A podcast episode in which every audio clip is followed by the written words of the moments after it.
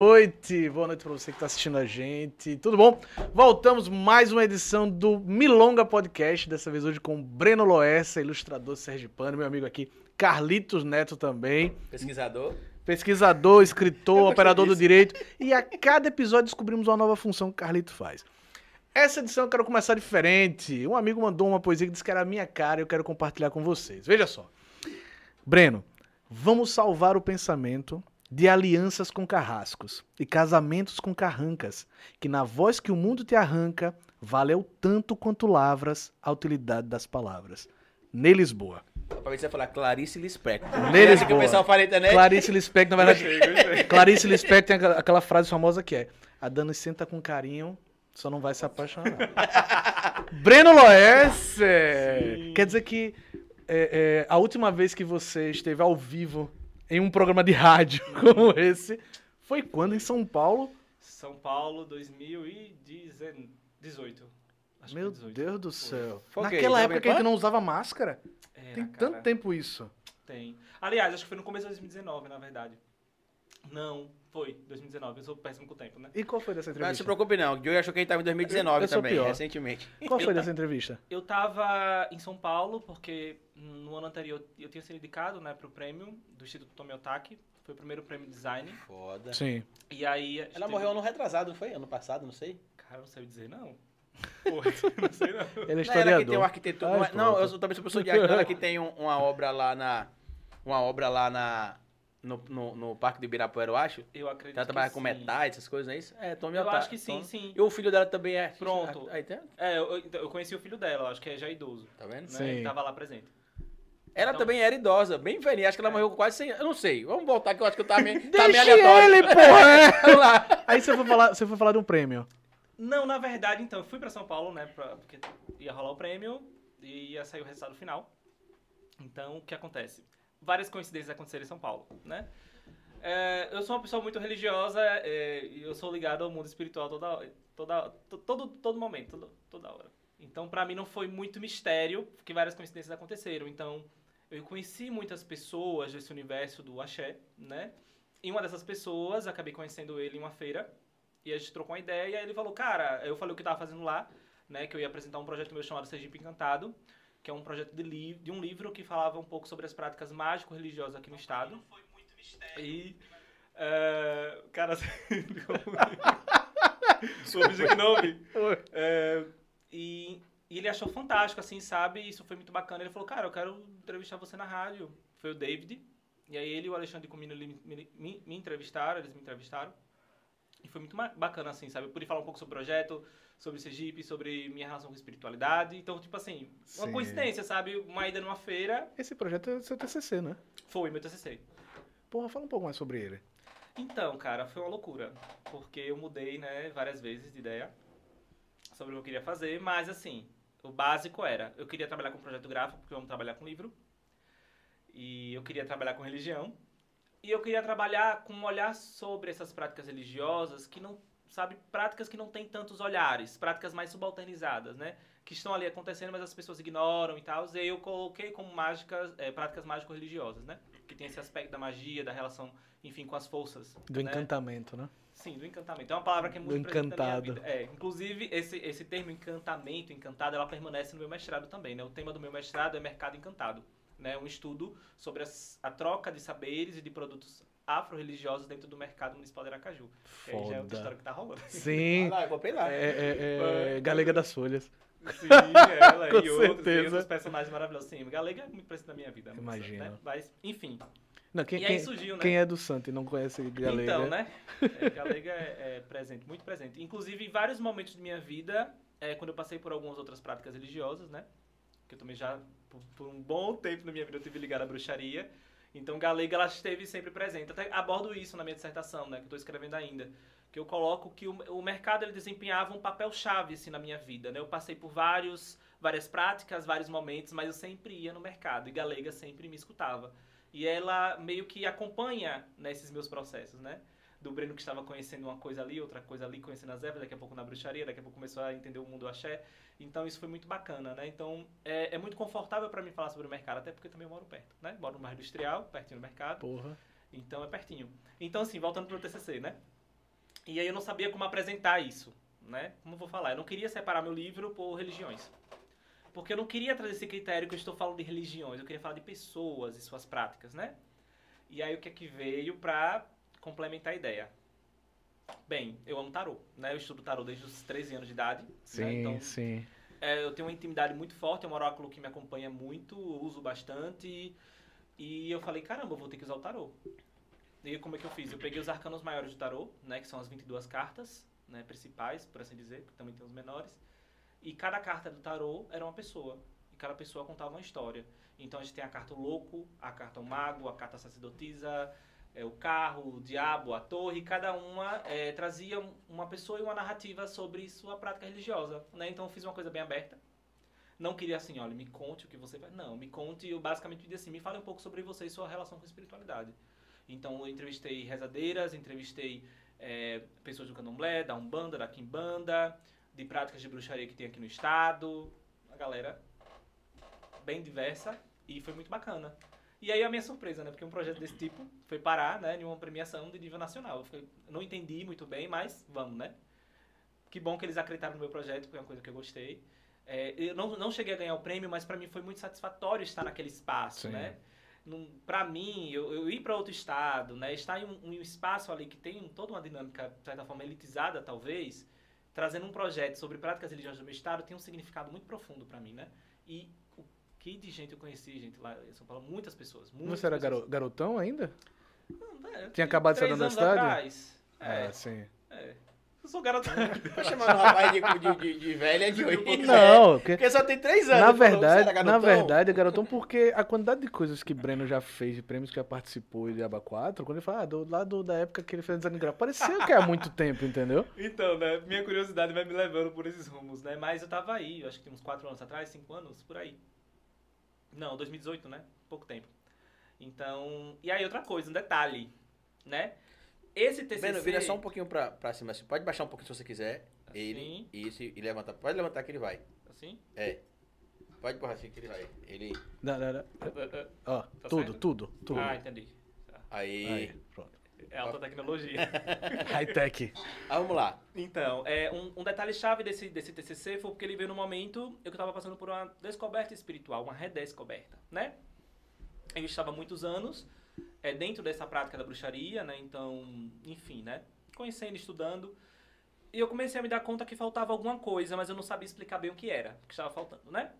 E aí, é, eu como bom tarólogo também, né? Eu, eu me consultava com outros tarólogos, porque tem uma frase, acho que se não me engano vem do ditado africano, que diz assim: por mais afiada que seja uma faca, ela não pode cortar o próprio cabo, né? Então, a gente sempre vai precisar de orientações de outros, né? Que vieram antes de nós. Isso dentro do axé pra gente é muito comum, né? Muito uhum. fácil de enxergar isso. E eu buscava essas orientações e sempre vinha, Breno, alguma coisa vai rolar, alguma descoberta. Eu falei, o que? Não sei bem o que era. Não tava, mas alguma coisa vai acontecer. E por, os, por mistérios, alguns mistérios da vida e caminhos da vida, eu acabei conhecendo né, uma pessoa que eu iria entrevistar, um sacerdote, né, é, de um culto afro-religioso, fui conhecer. E esse sacerdote simplesmente se tornou meu pai, pai Anderson de Oxóssi. No dia que eu sentei para entrevistar com ele, é, para eu entrevistar ele, eu falei, tem alguma coisa aqui, não sei o que é. E ele começava a falar para mim sobre como ele enxergava a espiritualidade, para ele o que era orixá, como a orixá se manifestava na vida das pessoas, isso me tocou profundamente. Eu falei, tem uma coisa aqui porque eu já fui em muitos templos, né? Afro-religiosos também, de vários, vários, vários lugares, eu já tinha conhecido, mas eu senti algo diferente. E foi no, men no menor lugar que eu fui, e com uma pessoa assim, super simples à minha frente, e isso me tocou muito. Eu falei, tem uma coisa aqui. Bem, na terceira vez que eu encontrei ele, eles estão no meu pai, né? É, eu entrei na, na casa, então assim, foi muito rápido, né? Questão de dois meses, assim. Sim. Então, isso mudou tudo. Né? Então, preencheu minha vida de um significado, de algumas coisas que eu não entendia. Enfim, tô aqui, né? tô caminhando, né? Então, foi muito importante para mim, porque isso foi um momento chave que me impactou no meu trabalho de conclusão de curso. Esse trabalho de conclusão de curso no TCC me levou para outro estado, me fez conhecer pessoas, fazer contatos importantíssimos, é, que me, inclusive, até hoje eu tenho contato e me, enfim, me apresentaram mil possibilidades, mil projetos, enfim. E também impactou no meu mestrado, né? Porque meu mestrado ele vem, de certa forma, um pouco do meu TCC, né? Porque eu falo do mercado, e o mercado é presente no meu TCC. Sim. Né? Muito presente. Então, tudo né, está aí sincronizado, né? E o meu mestrado, é, eu também tive muita dúvida para saber o que eu ia pesquisar. E eu, como bom macumbeiro, né, a gente vai perguntar, né? Sim. Para os oráculos, para os orixás Pro, pro, responderem. pro Búzio. E eu tentei um, queria um tema, Exu respondeu não. Eu queria outro, não, ele falou que eu iria até certo ponto, mas minha pesquisa ia morrer. Mas essa consulta você fez que, que Johnny já conversou comigo que às vezes ele Oráculos, faz consulta pelo, pelo, pelos búzios. pelos Isso, búzios. é, oráculos, é. Que é o Não, oráculo. mas quais, quais são os oráculos que tem na, na, na, na, Dentro na das eu- tradições Sim. é, de matriz africana, é mais comum você encontrar o jogo de búzios, mas você também pode encontrar jogo com obi, enfim, outros tipos de oráculo, né? Na minha vida, oráculo tem um termo, é um termo Mais muito abrangente, amplo, porque eu uhum. tive contato com vários oráculos, né? Então, eu tenho contato com tarô, que também posso considerar um Uhum. oráculo. Eu tenho contato com outros tipos de oráculo que não seguem o formato do tarô, mas são jogos de carta. Também tenho um pouco de contato com runas, tenho um pouco de, de contato com I Ching. Então, assim, durante minha vida, eu sempre fui muito curioso, né, com a comunicação com o mundo espiritual. Uhum. Então, pra mim, é uma coisa bem presente. Sim. E, enfim, aí na terceira proposta, né, Exu respondeu positivo. E, curiosamente, é uma pesquisa onde ele está presente o tempo todo. Quem fala- é Exu, é Exu, pra quem não conhece, dentro da... Exu, é, é- é tão difícil falar Exu, porque Exu é um orixá tão magnífico, que torna todas as coisas tão incríveis, que é até difícil. Exu é das divindades iorubás, né? É, senhor da comunicação, senhor dos caminhos, é aquele que torna possível que o Orum, que é um mundo espiritual, Uhum. e o Aie, que é um mundo terreno, se conecte, sabe? Que a gente consiga acessar esse outro mundo, né? Então Exu é responsável pela existência da civilização. Sem comunicação nós não temos nada. Então, Exu é um orixá extremamente importante dentro do nosso culto, né? dentro dos cultos afro-brasileiros. E a gente até diz que ele é o primeiro a ser agradado, né? A gente começa com Exu. Exu come Exu? primeiro. Exu como primeiro. E Exu, ele é extremamente presente na minha pesquisa, né? Então, você, vocês conseguem enxergar como, né? Toda Sim. essa dinâmica espiritual é presente na minha vida, né? E cá estou, né? O negócio da rádio, que ele começou com o lance da rádio e eu ainda não entendi. Cara. Que rádio é essa e como você foi parar nessa rádio? Por causa do prêmio, causa pô. do- Não, mas prêmio. que rádio foi que eu quero saber? Foi a Rádio Mundial, que fica lá na Paulista, em um prédio lá grande. A gente não conhece pouquíssimo São Paulo. Você quer um Sim, prédio muito grande sim. e ficava lá, lá em cima. E aí quem me entrevistou foi o, é, o pai David. Ele tem um terreiro lá em São Paulo.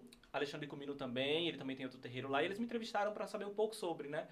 E eles ficaram muito entusiasmados, saber que tinha uma pessoa de Sergipe, que era um, um- estado que eles conheciam um pouco, existia uma dinâmica espiritual forte, né?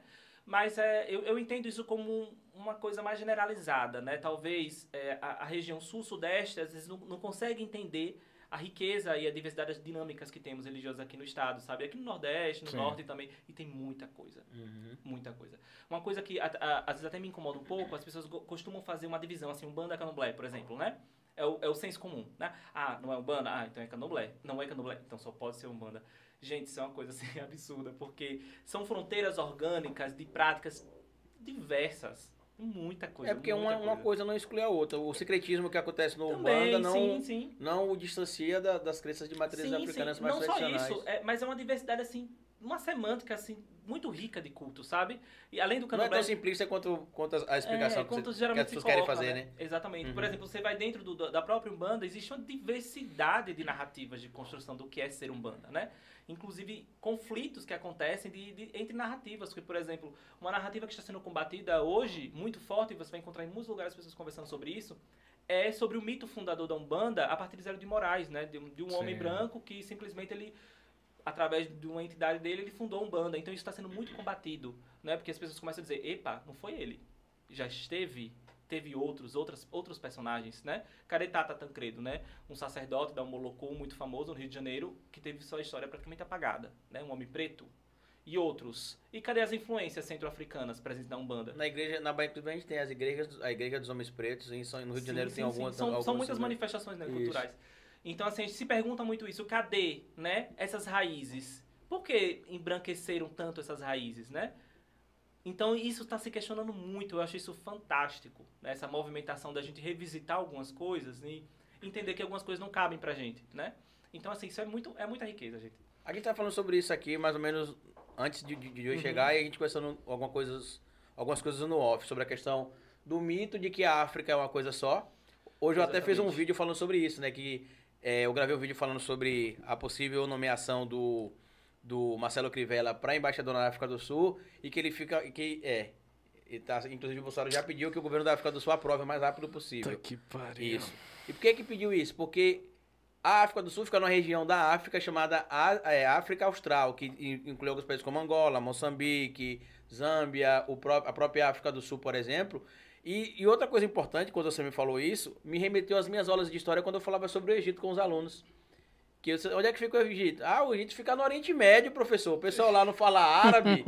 Não, o Egito fica Típico. na África. Uma pequena porção hoje tá lá no Oriente Médio. Típico, sim. Mas hoje e a própria a própria Record quando faz a novela é, como era os Dez Mandamentos, né? Era um, era um Egito europeu, só tinha gente branca no Egito, os Então, pretos né? que tinham eram escravos do, do- do- dos- Aham. do- ou sacerdotes que eram discípulos dele. E a gente falou sobre essa questão da grandeza da África. As primeiras cidades cosmopolitas da história surgiram na África. O berço da humanidade é a África. A gente sabe que o, o artefato histórico humanoide mais antigo que a gente tem contato, que é a Lucy, que é um Australopithecus ampharensis, que tem mais de 4 milhões de anos, aí vamos dizer que 4,2, 4,8, e aí os antropólogos que Mais de quatro. e paleontólogos que se entendam, é, eles não querem ter essa possibilidade. Tem um mapa na África que aparece, não sei se você já viu esse mapa, que é um mapa é, do mercantilismo europeu Uhum. entre os séculos é, 14, 15, 16, 17, que sempre aparecia, não necessariamente nesse mesmo, no, no mesmo período, no mesmo mapa, mas apareceu em alguns mapas um homem preto sentado em um trono com uma pepita de ouro gigante. Aí ninguém nunca parou, quem é esse cara? Sim. Esse cara preto sentado, todo indumentado, num trono com uma bola amarela na mão. É o sol, não. Ali era Mansa Musa, ou Musa Mansa. Uns homens mais que chama? ricos. Ele é tido até hoje como o homem mais rico da história. E sabe por que que ele é tido como o homem mais rico da história? Sabe quanto dinheiro ele tinha? Você já contou essa história Já aqui. contei, ele foi? Pô, pensei que você ia cair de novo. Ele tinha tanto dinheiro Que que, não- até ninguém- hoje não se sabe, sabe. quanto Impossível dinheiro ele tinha. É. Mas existi- existiam cidades, especialmente na região do Reino de Mali, por exemplo, de Timbuktu, de Gené, que tinham universidades, bibliotecas. E as coisas eram organizadas. O cara, a gente tava falando isso no off, o cara acha que na África é assim, você chega lá, uh, uh, uh, ah, Toda oh. uma série de estereótipos, né? É. Que são construídos. Não, eles são mas- incivilizados. A gente chegou aqui para civilizar os incivilizados. Exatamente. Darwinismo social, né? Se eu Exatamente. sei falar, ele não sabe, é porque ele é incivilizado. E não porque talvez a gente se comunique de- de maneiras diferentes. Ele não fala como eu falo, é porque ele é incivilizado. Na sua prática da vivência religiosa, especialmente com religiões de matrizes africanas, Uhum. Você consegue perceber isso? Quando você fala assim, ah, eu sou de uma, de uma crença de matriz africana. Misericórdia, tá repreendido. Cara, sim, sim. com- É a Com primeira certeza, coisa. Não tem como, né? Não tem como. Isso é tão comum que chega assim, né? É, é quase que o clichê, né? Quando a gente É. diz, você é macumbeiro, você sabe que você vai enfrentar certos olhares. Mas o que, que eu digo? Essa construção desse olhar, né? Sobre os povos da África, sobre esse olhar, sobre essas heranças que a gente tem, é, essas pessoas constroem esse, esse racismo estrutural mesmo, né? Isso não é uma coisa que veio por acaso, né? É Quero. intenção deles, né? É uma intenção desse plano, né? Que começou lá na época da colonização e esse plano dá certo até hoje, né? Tem um autor que é Luiz Simas, e Luiz Rufino também fala sobre isso, adoro. É, ele é muito presente na minha pesquisa também. Eles falam que é, nós somos o resultado de um plano colonial que dá muito certo. Porque ainda o racismo é extremamente é, presente, né? E violento, né? E nós somos ensinados a odiar qualquer coisa que se assemelhe, é, se assemelhe, que possa ter origem em- dentro do, do povo preto, sabe? É uma coisa que é estrutural. né? É, é- é de propósito. É de E olha que propósito, você falou uma coisa que eu também comecei a reparar. É, nós dois somos lidos na sociedade como pessoas brancas. A gente tem passagem por causa do fenótipo, né? Mas quando a gente diz que é do axé, a galera já olha assim com curiosidade. Eu fico imaginando se a gente fosse tivesse o, Uhum. a tese mais negra. Isso que você falou, o, o, o Luan Allen, quando esteve aqui, ele falou uma coisa que dialoga diretamente. Ele é um, um- um garoto negro, é, é, gordo, da periferia, que faz questão de dizer, sou. E ele falou o seguinte, cara, teve um momento em que Emicida primeiro me ensinou a ter raiva com as músicas dele, depois me ensinou a, a- me mostrou que eu sou bonito Uhum. e agora disse pra eu ficar em paz. Isso da pessoa se perceber bonita sendo negra, que a gente é ensinada a se odiar.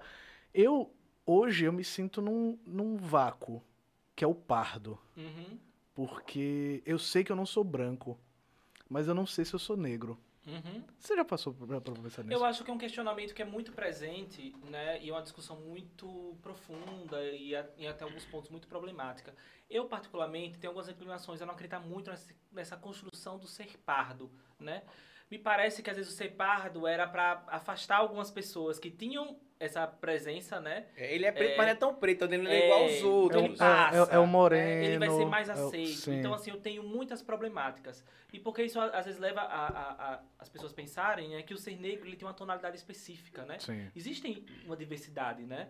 Existem pessoas negras de pele clara, pode acontecer Tanto que também, tem um, um né? debate da questão da, da- de pretos mais ou menos retintos, né? Sim. Colorimetria. O que a gente, é, o que a gente não pode é, é, negligenciar é que no Brasil, né, em outros lugares do mundo com certeza também, mas no Brasil, quanto mais escura for sua pele, né, mais afastado e mais violentado você vai ser. Isso é fato. E eu acho que a questão que a gente tem que deixar claro também, importante, é que o debate, antes mesmo de ser etni- et- etno-racial, né? A gente fala racial, mas é todo mundo da mesma raça, as etnias acabam mudando. É que quando aconteceu a colonização, por exemplo, mesmo europeus com nativos da colônia, eles eram discriminados porque não eram puros, não eram tanto que os europeus quando colonizaram a América Central em especial, existiam os europeus chapetones, que eram os europeus puros, e os crioulos, que eram os mestiços, que tinham ou nascido aqui na colônia, né? Ou então que tinha nascido de relação de europeus com nativos. E eles já eram vistos como seres não iguais. Por isso que essa, essa fala sua sobre a questão do surgimento da, da ideia do pardo,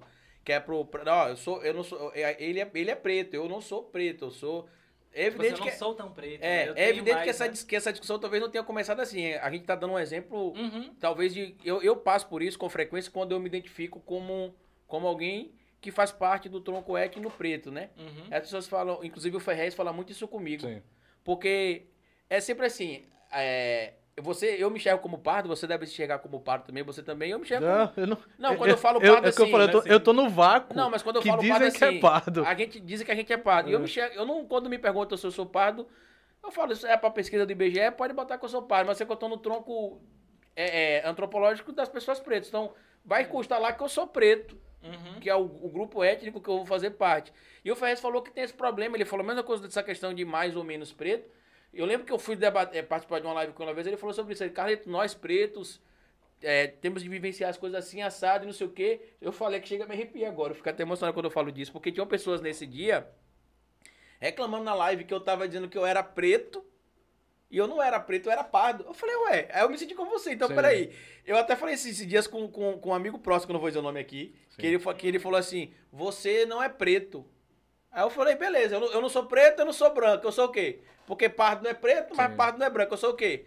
Não, você não é preto. Eu falei, sim, e eu sou branco? Não. E então, eu sou o quê? Você é pardo. Aí eu falei, então o pardo é um hiato. É uma, é uma etnia diferente. Nós... E, e- e eu acho, eu acho um que o- o, o, pardo também é fruto de uma de, de, de política pública, política de, de, de Estado, de eugenia, que Sim. aconteceu mudando muito tempo Sim. no Brasil, de tentar embranquecer a, a, a população a todo custo. E eu posso dizer com muita tranquilidade que esse vácuo me tira sentido, digo, como, como pessoa, entende? Sim. Ah, que eu encontrei algum quando descobri, né? Quando eu descobri o axé, uma parte que eu achava que estava resolvida na minha vida, que era não. Eu acredito em mim. Até os 33 anos, a idade de Cristo, é, que ele morreu. Ah, você, você, você ingressou na, na, na- No na- candomblé, há, há com pouco tempo, assim? 30, 32 anos, 32 para 33 anos, sem querer. Como ele foi visitar... Não, eu, fu- eu, eu, eu fui, na verdade, é, é, é, eu brinco que, clube. É, que, que, que, que, que o Oxum me pegou na curva, né? Porque, na verdade, eu fui convidado para dirigir um documentário, o Oxum. Ah, você contou Uhum. isso pra mim, verdade. É, e aí- indo pra casa ontem, e aí, exatamente, e aí no, no- durante o processo, cara, é, rolou um xirê, eu não senti nada. Acho bonito, acho lindo, o pessoal rodando, e ok, só tava preocupado com o diretor de fotografia, ele com a câmera, eu preocupado em atrapalhar o ritual. Depois a gente foi filmar dentro do quarto de santo, um bori. Ah, e... E aí, quando eu vi, a, a cena é muito clara. Eu tô com a câmera igual a essa. A lentezinha. Ah, de novo, lá vai ela. Ah, minha mãe, peraí, não, não me emociona não. E aí eu tava, ela tava com a, o cotregum e a pele da moça é bem, bem retinta. E eu, o quadro fechado na minha cabeça, já imaginando o filme pronto, meu Deus, a cena vai ficar linda. Uhum. E a câmera foi baixando, baixando, e eu apaguei. Acordei do lado de fora, me tremendo, chorando que nem menino. E o povo dizendo, sua show é linda, sua show é linda. E eu, quem? O que aconteceu? Porque, inclusive, hoje, seu pai, Logun Nedé, quis passar na frente. Durante um tempo, ficou brigando pela minha cabeça. E se você quiser perguntar, acho que ele pode até explicar melhor do que eu. Logun Nedé e Oxum ficaram brigando pela minha cabeça. Só que aí a mãe disse, não, vamos, vamos colocar termos nessa questão. e eu virei filho de Oxum, Oxóssi como Juntó Juntó. e Ogum de ano. Agora, até a minha mente cartesiana, que eu falo tanto de você, né? Eu sou virginiano, assim. Ah, Eu também terra. Então, pronto. é, eu ficava Olha- só olha na aí, tá vibe de. o universo conspirando. Total, eu ficava só na vibe de. Não, isso aqui eu tô emocionado. É, e como durante um tempo eu tive um cliente que era hipnoterapeuta, minha Uhum. cabeça tava, não. Tem um lance do.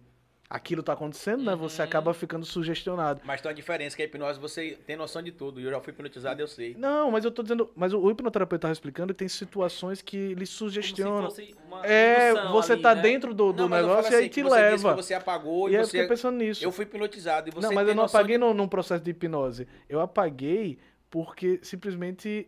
Apagou, chama- eu irradiei, ligou, né? Como a gente chama no, no- o, o santo encostou mesmo. E eu nunca tinha tido nenhuma amigo, tipo de é experiência com, com, com isso. E passei muito tempo apanhando, literalmente, porque eu não, não acreditava. E não queria acreditar. Basicamente era isso. Até eu descobri que a base, na verdade, é sentir. Quando eu parei de tentar entender como, o que estava acontecendo comigo e deixei sentir aquilo acontecer, tudo funcionou. Chegou ao ponto de, nessa briga entre Loguna Day e Oxum, de eu estar na rua e de terno, Hum. descer de um carro com o Valadares Filho, o deputado federal, a gente ia pra uma pauta no interior, eu de terno com a câmera, desci do carro, eu, não, eu tô com muita dor de cabeça, você era que uma dor específica na cabeça aqui. Desci de dois passos, tropecei no calçada e apaguei de novo, na rua. E isso foi acontecendo. acon- Quem me salvou, quem me ajudou muito nesse dia foi, inclusive, a, a, a nossa entrevistada amanhã, mãe Marta. Mãe Marta, sim. Marta foi lá em casa com a filha dela, Elua. Oxum desceu em Elua, me abraçou e Pronto. tudo resolveu. resolveu. Eu fiquei mais tranquilo, depois eu caí nos pés. Aí ele falou que descobriu o pai de santo dele, né? Num momento. Eu literalmente caí nos pés de mãe Bequinha. E depois eu descobri que ali é a maior. É como se o orixá desenhasse assim. Essa vai ser sua mãe de santo. Uhum. Esse vai ser o seu terreiro pra todo mundo, né? Que todo mundo veio com os tambores, bateram e chamaram e ela veio. E Imagine, Carlita, mais de 30 anos acreditando em mim. Eu, eu não, faria, não, faria, não fazia mal a você porque eu não queria que você fizesse pra mim. Tudo que era relacionado ao, ao, ao encantado, né? Uhum. Ao sobrenatural, eu encarava da seguinte forma. É, Não sei se existe ou se não existe. Talvez eu não, não consiga compreender hoje. Entende? É a mesma coisa que eu perguntei ao cara. Tem um rapaz aqui que ele é professor de física. E, eu brinquei com ele. Eu falei, você é um cara da, da, da ciência, acredita em Deus? Ele, lógico. E, e aí eu brinquei. Foi engraçado que ele falou assim, é E lógico. eu fiz, lógico. Eu falei assim, mas você não acha que, o que assim? o que você não compreende hoje, né? Você tá atribuindo a Deus porque você não compreende, não é? Aí ele falou, não. Porque a eu fí- tinha essa física aqui ideia. É a metafísica que explica os fenômenos não Eu não tinha essa ideia de palpáveis. que. Não, isso aí é porque eu não consigo compreender hoje e estava bem. Achava que estava bem com isso. Eu diria que depois que eu entrei pro. pro que eu entrei não, que eu descobri, né, que, que, que o Shun era minha mãe e tudo mais, até questões psicológicas mesmo relacionadas à minha ansiedade foram encaradas de outra maneira Sim. agora. Mas em compensação, essa questão do, do negro, eu, eu, eu sinto um incômodo, entende?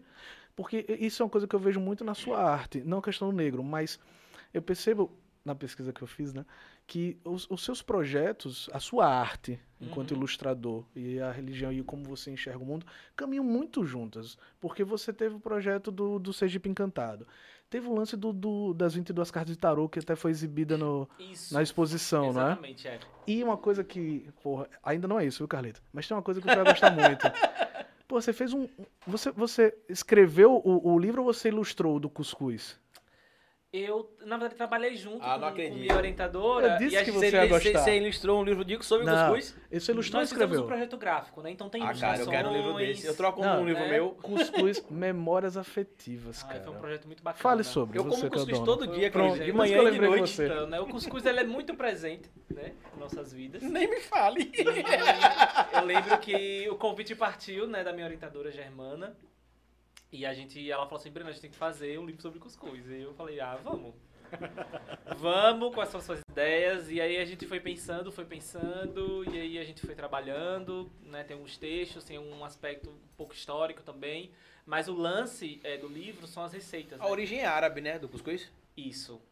Você vê como é que eu como cuscuz Da bastante. região do Magreb, na Isso. verdade. Ali tem um. E ali os mauros levaram lá pra, pra, pra, pra Península Ibérica e Os chegou aqui. mauros? É, mauros ou mouros, que eram os muçulmanos sim, pretos. sim, sim. Teve esse, esse trânsito mesmo, sim. Caralho, será que o nome Mauro vem daí? É. Eu fiquei Mauros viajando agora, né? muçulmanos pretos. Sabe? É, eu, eu viajei agora, eu falei, Carlita doidão, falando, em vez de falar Não, Mouro. Mauros ou mouros. É, É, falou porque Mauro. depende da tradução. Inclusive O tem um, historiador. tem um filme Não, é, é, é porque toda hora ele. Às ele- vezes eu ele- dou uns toques assim, eu encarno o historiador. e, e toda hora ele diz, ele tem um, um problema novo, né? Você tem dislalia. Eu Não, eu só tenho três problemas. Dizer, eu sou TDAH pra reduzir Olha. o- os problemas. E aí eu pensei que ó, Eu tenho dislalia, deve ser mais um. dislexia. Que ele, é, Deve pronto. ser atenção e hiperatividade. qual foi a palavra que ontem que você não Todos conseguiu os falar? TDAHs. Breno. não, qual foi? Progresso. No acre- Alguma- Progresso. Pronto. Que não rolava, eu pensei, deve ser mais uma? Ele não, sabe, não vai eu- conseguir então, falar Mouro, ali- então, falou Mauro. Não, eu falei progresso ontem pra não correr o risco também. Sim. Eu falei brincando ali pra... Eu falei igual aquele filme, né? Que tem lá Ordem e Progresso, que tem um filme A Copa, é, a Copa não sei o que lá, eu não, Sim. não me recordo bem. Mas duas coisas. Primeiro, só pra eu botar um ponto antes que eu esqueça da questão do preto e do pardo, que a gente tá falando da Diga, questão de- de- da, da identidade. Eu me identifiquei como preto no dia que eu fui abordado no supermercado por ser, por ser pardo. Sim. Eu cheguei numa certa se- seção de, de alguns utensílios que tinham lá e a caixa estava aberta e tinha um monte de gente do meu lado e quem roubou foi eu. Sim. Por que será? Será que é porque era o hiato entre o branco e o preto ou porque eu era os que estavam ali o que tinha cor Tem uma diferente? galera que fala sobre. usa um termo chamado passagem, né? Tem lugares onde a gente passa. Peço como- desculpa a vocês aí que eu fico emocionado toda vez que eu falo Passabilidade. Passa sobre como isso. branco, né? Sim, é, é lugares- passabilidade mesmo. Passabilidade, né? É. Isso. Tem lugares que a gente é lido, Exatamente. Lido como branco e tem outros que fica evidente. Isso que você falou aconteceu comigo quando eu resolvi descolorir o cabelo. Eu queria deixar o cabelo branco, só que tem um processo até lá, né? Aí antes ele ficou aquele galego Gaso, como a gente fala. né? É, e aí eu fui com ele ainda assim, um amarelo que ele- é, quando você descolore, você, você vai descobrir para onde seu cabelo vai abrir, né? Uhum. E eu fui para as Americanas, no Rio Mar, com uma camisa de time. E eu sempre vou assim, de havaiana e só que até então eu era tido como eu sou artista, né? Eu sou tatuado, a, a- a armação Animal print. ah, É, como é. Pá, ok. O cara me seguiu nas Americanas. E eu fiquei incomodadíssimo. E ao mesmo tempo parei pra pensar assim: caralho, isso que eu tô vendo durante um dia é que garotos negros passam desde sempre. E naquele dia me incomodou muito. Ao mesmo tempo, tem lugares que eu, eu- Blitz não me param. Mas sabe o que foi pior Entendeu? nessa situação toda? Eu vou fazer questão de falar aqui porque o público. Que às vezes vê a gente aqui Sim. que tem alguns privilégios que pessoas com a nossa origem não tenham, por exemplo, e eu não tô querendo replicar nem o discurso da Lumena, nem o do, o do Fiuk, não invalidando o discurso da Lumena Uhum. e nenhum dele, mas para ser específico no que eu quero dizer, é que eu, nessa situação é muito claro na minha, na minha cabeça, na minha frente, o amigo do meu pai, que trabalhava nesse supermercado, que me conhecia desde criança, que sabia que eu não, que eu não era ladrão, que tinha visto acabado de chegar na sessão, e só porque a pessoa foi. A situação é, é muito complexa porque era uma caixa de pilha, baterias que estavam abertas no chão. E eu nem, eu nem tinha percebido. O segurança chegou do meu lado, "Ô, por que, que você abriu essa caixa aí? Eu falei, pra que, que eu abri uma caixa de preservativo aqui no mercado? Eu pensei que era um preservativo. E aí eu lembro que eu falei o nome do amigo do meu pai, fulano, você me conhece desde menor. Isso eu tinha uns 16 anos, eu acho. 15, não sei. Tava eu, meu primo, um, um pardo também, um amigo nosso com Rastafari. E aí teve aquelas horas todas, eu sempre fui muito informado desde a adolescência. E eu falei, vocês não têm câmera no supermercado? Olha as câmeras. Outra coisa, eu sou menor de idade, vocês estão me constrangendo aqui, eu vou voltar pra casa e vou voltar com minha mãe aqui, porque eu sou menor de idade, e eu sei que você não pode fazer isso comigo. O ECA é bem claro, eu sempre fui muito informado, Sim, sempre gostei de sim. ler. E aí, quando começou a ter a zoada, as pessoas foram chegando, não, absurdo, como é que faz isso com as crianças? E assim, dada evidentemente as devidas proporções, eu me senti igual aquele pessoal de Salvador, do lance lá da carne, que for, colocaram, porque fizeram uma roda de seguranças entre nós. Um supermercado tipo, sei lá, o. Esse bom preço aqui da, Sim. Dá treinamento. do São José. Sim, de São José. Tô dando as pausas pra dar umas esperadas, porque eu sempre me emociono Sim, sim. quando eu falo disso. E aí eu lembro que o cara veio com o rádio e falou, vocês estão liberados. E aí a gente saiu. Aí quando chegou lá no final, tinha a saída da, do, do mercado e tinha uma salinha do lado. Aí botou a gente pra entrar e tirar a roupa, sacou? Pra ficar. Aí eu percebi que eu não sou. Eu não sou branco. E se quiserem me achar clarinho, dane-se. Eu sei que lá na sociedade eu vou continuar sendo igual aos meus irmãos e, e foda-se. E aí eu lembro que eu tive de tirar a minha roupa toda, baixar, levantar. E aí eu lembro que eu levantei porque o que me deixou mais triste aqui, um cara preto que me fez fazer isso, sacou dos seguranças. Eu vi que ele tava constrangido fazendo aquilo comigo ali. Sei que era o trampo dele também. E aí eu falei, vocês fizeram comigo aqui, vocês vão fechar o mercado, que eu vou voltar. E aí eu voltei algumas horas depois com minha mãe, teve aquele negócio todo. É, eles. A gente foi pra justiça e tal, eles queriam botar uma nota de, de desculpa no encarte dele, a gente disse que não queria, que queria que fosse na TV, porque foi uma situação vexatória. Quando a gente voltou, ainda tinha várias pessoas na, na- da situação, foram pra porta da gerência com minha mãe, dizer que foram um absurdo e tal e tudo mais. E, eu, fiquei- e até hoje, quando eu vou na minha cidade natal, que é Itabuna, e o nome do mercado é Itão, e eu faço questão de sempre citar o nome, que é um supermercado elite, é, é, que era da família da Elite lá. Eu sempre entro constrangido, é um trauma que eu tenho. Eu entro no mercado, parece que a- a- aqueles mesmos caras que me perseguiram quando eu entrei estão lá. Eu não me sinto à vontade nesse supermercado quando eu vou em Itabuna.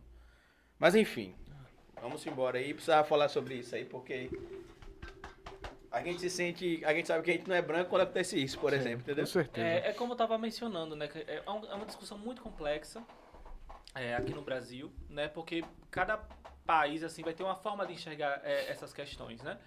É, nos Estados Unidos é uma forma um pouco diferente, né? Nos Estados Unidos tem toda uma relação, por exemplo, com a, a tonalidade da pele dos seus pais, né? Você vai ver situações como essa. Aqui no Brasil existe é, uma relação muito forte é, da- a gente olhar a cor da pele da pessoa, né? E aí, como eu falei, é, é uma, e aqui uma tem situação dos trocos complexa. étnicos, né? Que eles chamam Isso, também. É uma situação complexa, mas como eu falei, é aqui no Brasil, o que, a, o que a gente compreende e a gente enxerga é fato que quanto mais escura for sua pele, mais violência você vai ser, né, passivo de, de- de acontecer com você, sabe? Então, assim, é, a- é, quando param você, e ti- tiver você com três pessoas mais claras que você, você for a pessoa mais escura, a arma vai pesar mais na sua direção. A gente sabe que no Brasil é isso, a gente vê notícias todos os dias sobre isso. Inclusive, essa semana agora uma moça Exatamente, grávida morreu. Até grávida, quando? né? Preto na favela é bandido. Sim. Entendeu? Então, ou no mercado então, é ladrão, ou no shopping tem que ser Justamente, seguido. por isso que é uma discussão muito complexa e muito espinhosa, porque a gente tem muitos olhares para a gente poder observar, para a gente poder entender, né? É, vão ter situações, né, como essa que você passou, que, né? Não sei nem o que dizer, né? Eu, eu passar por uma situação dessa, eu não sei nem como eu ficaria. É, mas a gente entender também outros olhares, né? Porque, por exemplo, tem uma galera que é todo dia, todo dia. É entrar num ônibus, Ferrez disse que vendeu É, o carro dele né? importado por isso. Que ele disse que toda vez que passava numa blitz tinha de parar. E aí, Às negão? vezes- E esse carro aí? às vezes começa, né? Muitas vezes começa na infância mesmo, né? Dentro do ambiente escolar, né? Então, assim, é, é o que você estava falando, né? É, Acho que quando é uma pessoa branca do axé, tem todo, às vezes, uma coisa, um glamour, né? Nossa, ela é diferentona. Exato. Ela é good vibes. Ficou exótico, Ela é né? Ela é exótica, é. é diferente, né? Já quando é uma pessoa preta, né? Que reafirma suas raízes, seus elos ancestrais, é uma coisa assim, demoníaca, é feio, né? Então são coisas muito complexas, né? Que cabem a gente ter, eh, a gente ter um cuidado e um olhar, né? Para essas narrativas. Por isso que eu gosto muito de ouvir as pessoas, né? Eu sempre eh, estou disposto a ouvir as pessoas para compreender essas narrativas, eh, entender o que está acontecendo, sabe? Porque são muitos olhares. Nós estamos falando de, de, de racismo estrutural, estamos falando de Brasil, que é um país que foi né, construído, né? Basicamente em cima de um cemitério, né? E se hoje a gente consegue sobreviver a algumas tradições, foi a muito custo. Se hoje eu posso falar, nossa, eu cultuo meu orixá, o orixá vive minha vida. Eu sei que antes de mim existe toda uma narrativa de pessoas que pereceram sob violências terríveis para que isso pudesse chegar, inclusive usando estratégias de sobrevivência, como por exemplo o sincretismo, talvez, né? Uma estratégia de sobrevivência. Então, assim, é, é muito delicado, né? E, e é muito complexo. E talvez isso reflete muito o meu trabalho, é, porque eu, eu, eu enxergo três coisas com o meu trabalho com as ilustrações, né? É, que é uma coisa que Começando falando do cuscuz, eu fui pra mistura do mercado. já foi, né? Mistura tudo, né? Mas enfim, é, o livro do Cuscuz é um projeto maravilhoso. A gente quer fazer, inclusive, Instagram, né? Postando mais receitas e tal. E é isso. O livro é maravilhoso. Você- Se eu soubesse, você- trazido. Pelo que eu vi. Você falou das ilustrações africanas, só pra eu recuperar, porque eu acabei Sim. interrompendo com a minha história e acabei. Que é, Só pra trazer pra ler que Que você é já tinha trazido. É, eu, eu queria saber, quando eu puxei o negócio do cuscuz, é que eu vi que vocês entrevistaram chefes, não foi? E, e- mas como foi esse esquema? Eles faziam tipos de cuscuz diferentes? Como Não, é? basicamente seria isso, né? Trazer alguma receita que tivesse uma coisa ali diferente que talvez a pessoa quisesse abordar, né? Então tem, tem pessoas, tem chefes e tem pessoas que não são chefes, são simplesmente pessoas, né? Polêmica. Tinha cuscuz paulista? Não. Não tem sardinha Não tinha, nem mas tomate tinha- não, nesse não cuscuz. Então a gente, a gente teve essa preocupação, sabe, de, de- de chamar chefes, mas também pessoas comuns. Por exemplo, Sim. uma das pessoas entrevistadas nesse projeto é um sacerdote de meu terreiro, pai Lucas de Xumaré. E ele faz uma receita, ele traz uma receita de um cuscuz, que é um cuscuz que a gente faz para muita gente, porque no terreiro é muita boca, né? Então tem eu gostava na época da festa, e quando botava é o zereira que chama, né? na- Sentado, Sim. né? Aí eu adorava, porque eu era guloso e, e podia botar ele na mesa o- que pode comer. Aí eu já sabia, tia, pode repetir? Pode. Por falar em pode. guloso, você é de touro, né? Costa de Touro. Meu Deus do céu. Então Sou é uma- a boca que não acaba de. Exatamente. Você trouxe sua- suas cartas de tarô, que eu quero entender mais sobre tarô. Cara, tarô é um oráculo. Eu vejo meu cunhado Muito falando muito, que ele complexo. acompanha também minha mulher e eu é não um sei o que oráculo muito complexo e ao mesmo tempo muito simples, talvez, né? Ele tem toda uma linguagem, alguns arquétipos, ele trabalha com alguns arquétipos visuais da, que estão presentes na consciência humana, por exemplo, uma carta que fala sobre morte.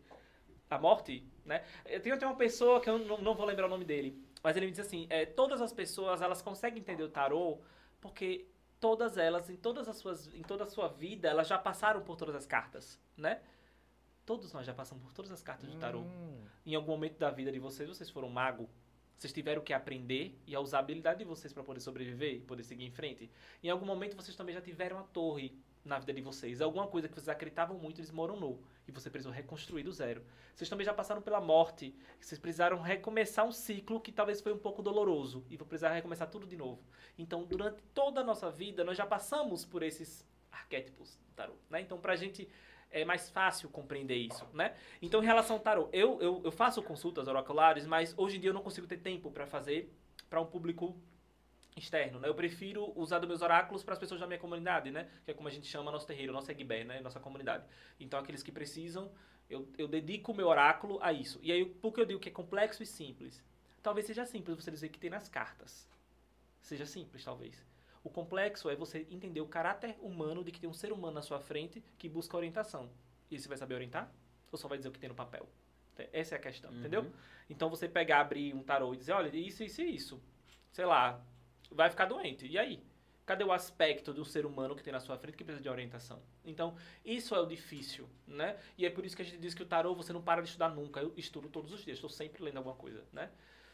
Tô sempre, tô sempre, sempre, sempre, sempre. É uma coisa que não- a gente não pode parar. Porque a gente não para, o ser humano não para, a gente se reinventa, a gente muda. O tarô é utilizado há, sei lá, séculos, né? A mesma estrutura usada há séculos. O quanto nós já mudamos e o tarô nos acompanha. E aí você vai ver a linguagem do tarô mudando também, né? Outros tipos de tarô surgindo. A minha proposta do tarô brasileiro, que foi um, foi um trabalho íntimo, eu diria, porque ele tem uma base da minha relação de como eu me enxergo como brasileiro e como eu, eu me vejo, na, sabe, nesse universo, Sim. como eu me sinto, então tem memórias minhas, e eu resgatei isso e transformei isso no tarô. Isso Aham. pode Ah, você, acontecer. você, você tá aí, desenvolveu ou tem um projeto de desenvolvimento de um tarô com Já cartas? fiz, eu né? fiz sim. É. Ele, ele eu, foi uma exposição virtual, né? é, através do edital da Leo de Blanc. Ele passou. E meu, minha vontade mesmo agora no segundo semestre é eu colocar ele no mundo real, mundo físico, Pô, né? massa. Muitas pessoas me procuraram. Deve ser uma a movimentação, mesma assim. loucura da E galera lançar que. físico, vem aqui de novo. Daquela Vamos. galera que quando saiu o, o Uno minimalista. Sim. Você lembra desse projeto? Uhum. Que um designer fez um Uno minimalista maravilhoso e a galera ficou, isso precisa ser produzido, pelo amor de Deus. Então, né? Isso Sempre- é massa, né? Quando- Sempre, sempre sua arte vai por esse caminho, porque, pô, você já ganhou cartaz de festival do FASC, né? Teve essa exposição. Como você disse, a sua arte, ela sempre é relacionada a- a- a- a- ao encantado? Acho que sim. Talvez sim. Talvez que pergunta. Esse, esse, Porque esse, esse, por exemplo, coisa- esse projeto com o Simas agora do, do, do livro. É a mesma pegada. Ah, sim, do- da série dos livros infantis, né? Exato. É a mesma pegada, gente. Encantamento é política também, né? Como é política do de vida, Simas? né? Acho que ele é Luiz Antônio Luiz Antônio Simas, Simas. cara. Você precisa conhecer Luiz Antônio Simas. É, ele, ele é que faz escolas de, de, de, de, de, de, de, de- de desenho para livro, pra- de ilustração para livros. Infantis, não, é esse? Não. Porque tem um rapaz aqui de Aracaju, ele até me segue no Instagram.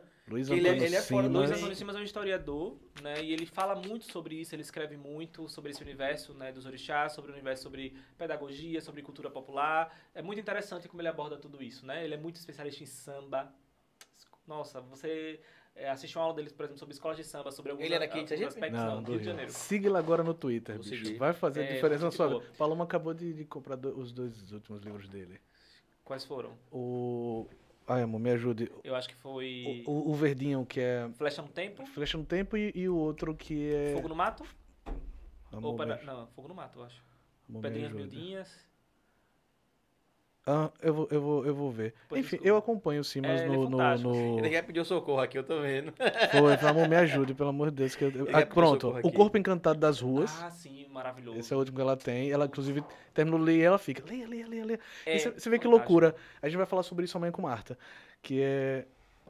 Tem essa questão do, do axé que você sente na, na comunidade, no terreiro, que não tem livro, né? Você precisa ir lá pra poder ver como é que funciona e ouvir o mais velho e tal. Mas tem uma galera que estuda também. Não é isso? Aí você vê que maluco.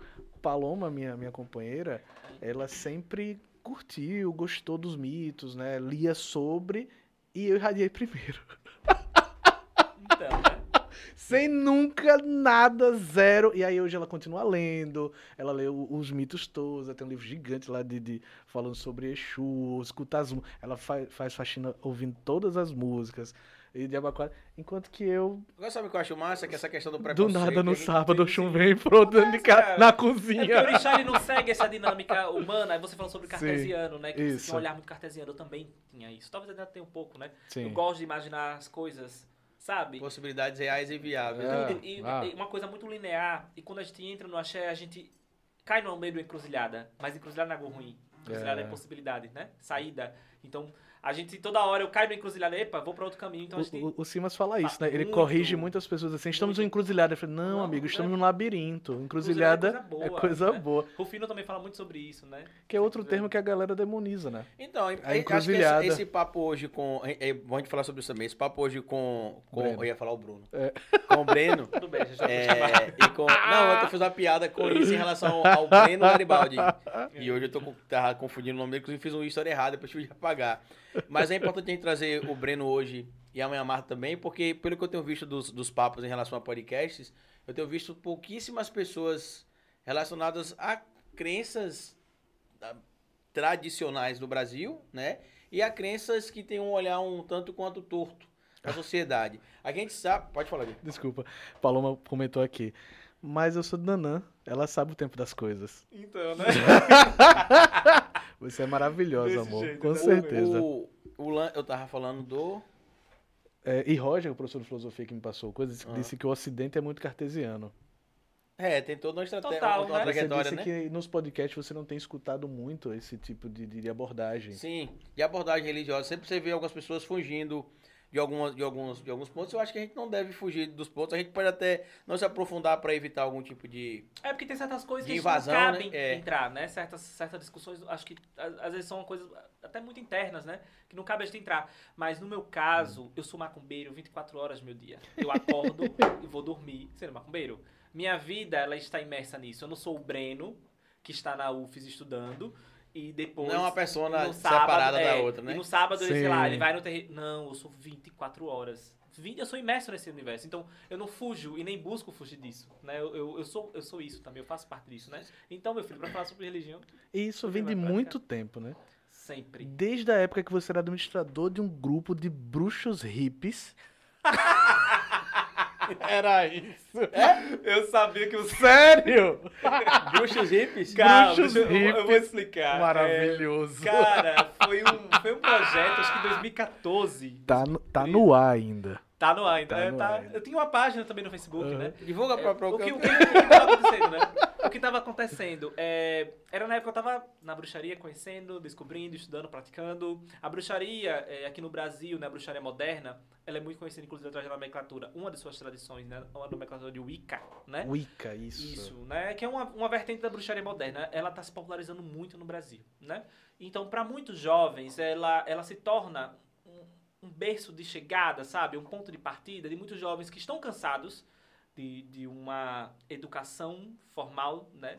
Advinda do cristianismo, talvez, dentro de, suas casas.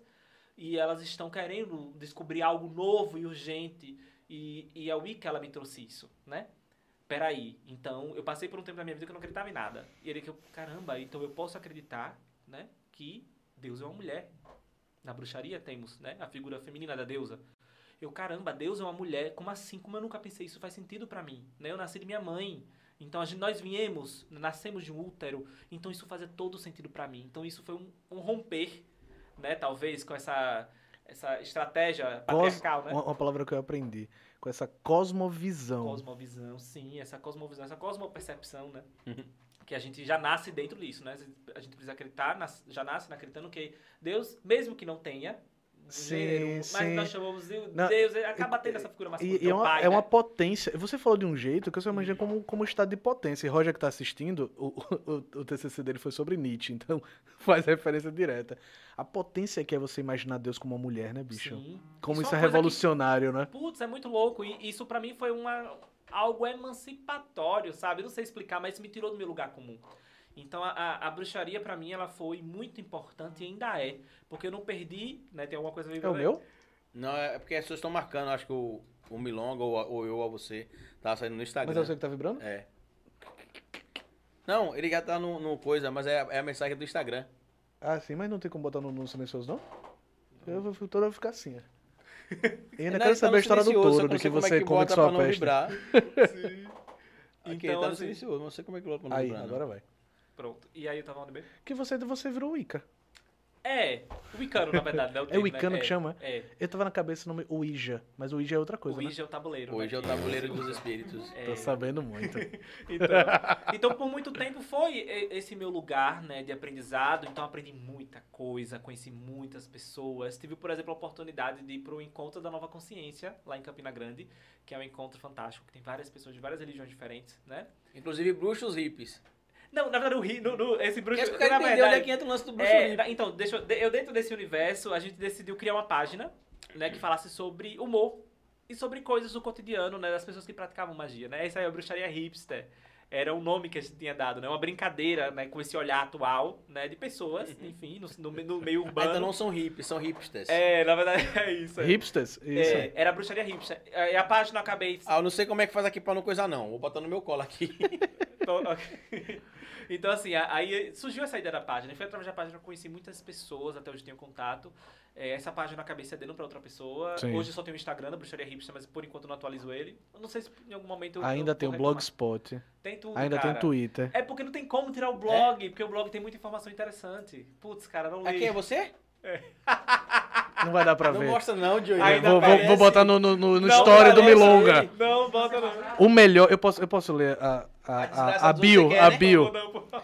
É, por que Brook? Eu não vou lembrar, Porque mas deve ter nome, Breno Les Brook, deve signo, Ser, deve ter sido algum apelido. touro, assim. um amor de pessoa, 19 anos. Administrador da página Bruxaria Hipster e criador do clã das bruxas hipsters. Porque são grupos, tá certo, são clãs. E eu adorei que ele era num terreiro de magia cumba. Mas- Magia cumba. Como é isso? Isso eu quero Que entender. sincretismo que é esse? Eu vou precisar ler pra pra lembrar o que é isso. Tá vendo, jovens? Eu achei isso no Google e fiquei, bicho, que viagem, que viagem. Aí eu pensei, algumas pessoas Se viram digitar meu emo. nome no Google vai aparecer o quê? Algumas pessoas viram emo, outras administram página de Cara, bruxaria engraçado hipster quando isso. se é jovem. Putz. Eu acho que provavelmente era alguma brincadeira com um olhar é, brasileiro, né? Talvez de magia, uma coisa Sim, assim mais brasileira, mas sim. não tinha nada de... Magicumba, é como é?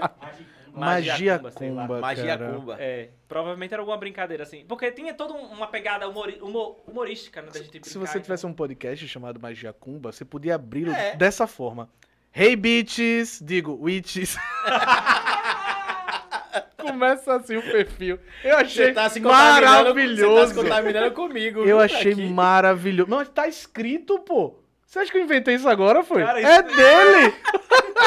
é dele. Prazer Breno, também conhecido como O Chato. Aí eu não entendi. Era, porque eu sempre fui é, problematizador das coisas, né? Embora eu tava numa página de humor, né? Que brincava muito com esse universo, né? Sim, sim. Foi uma boa fase, né? Conheci, como eu falei, conheci muitas pessoas e teve muita coisa é, rolando, mas como eu falei, teve um momento que eu, o meu caminho, né, me encruzilhada foi me levando para outros. Agora rumos, né? você, todo encantado, todo cheio do, do coisa. Ao mesmo tempo, a gente age no Google o seu CNPJ. Você, tem um, você tá ligado a uma fintech. Sim, eu trabalho. Por incrível que pareça, eu trabalho, cara. É na Pag Certo, né? Isso, é, trabalho sim lá. Trabalho no setor de marketing. É. Olha, a gente pode. a gente- então, já que você falou da PagCerto, Sim. É, eu, tô passando, eu tô fazendo a reformulação da minha loja virtual. Inclusive, a gente vai trazer um design QR Code. que tem um trabalho incrível aqui também, com, com temáticas locais. A gente pode fazer uma parceria com você também aí. como designer.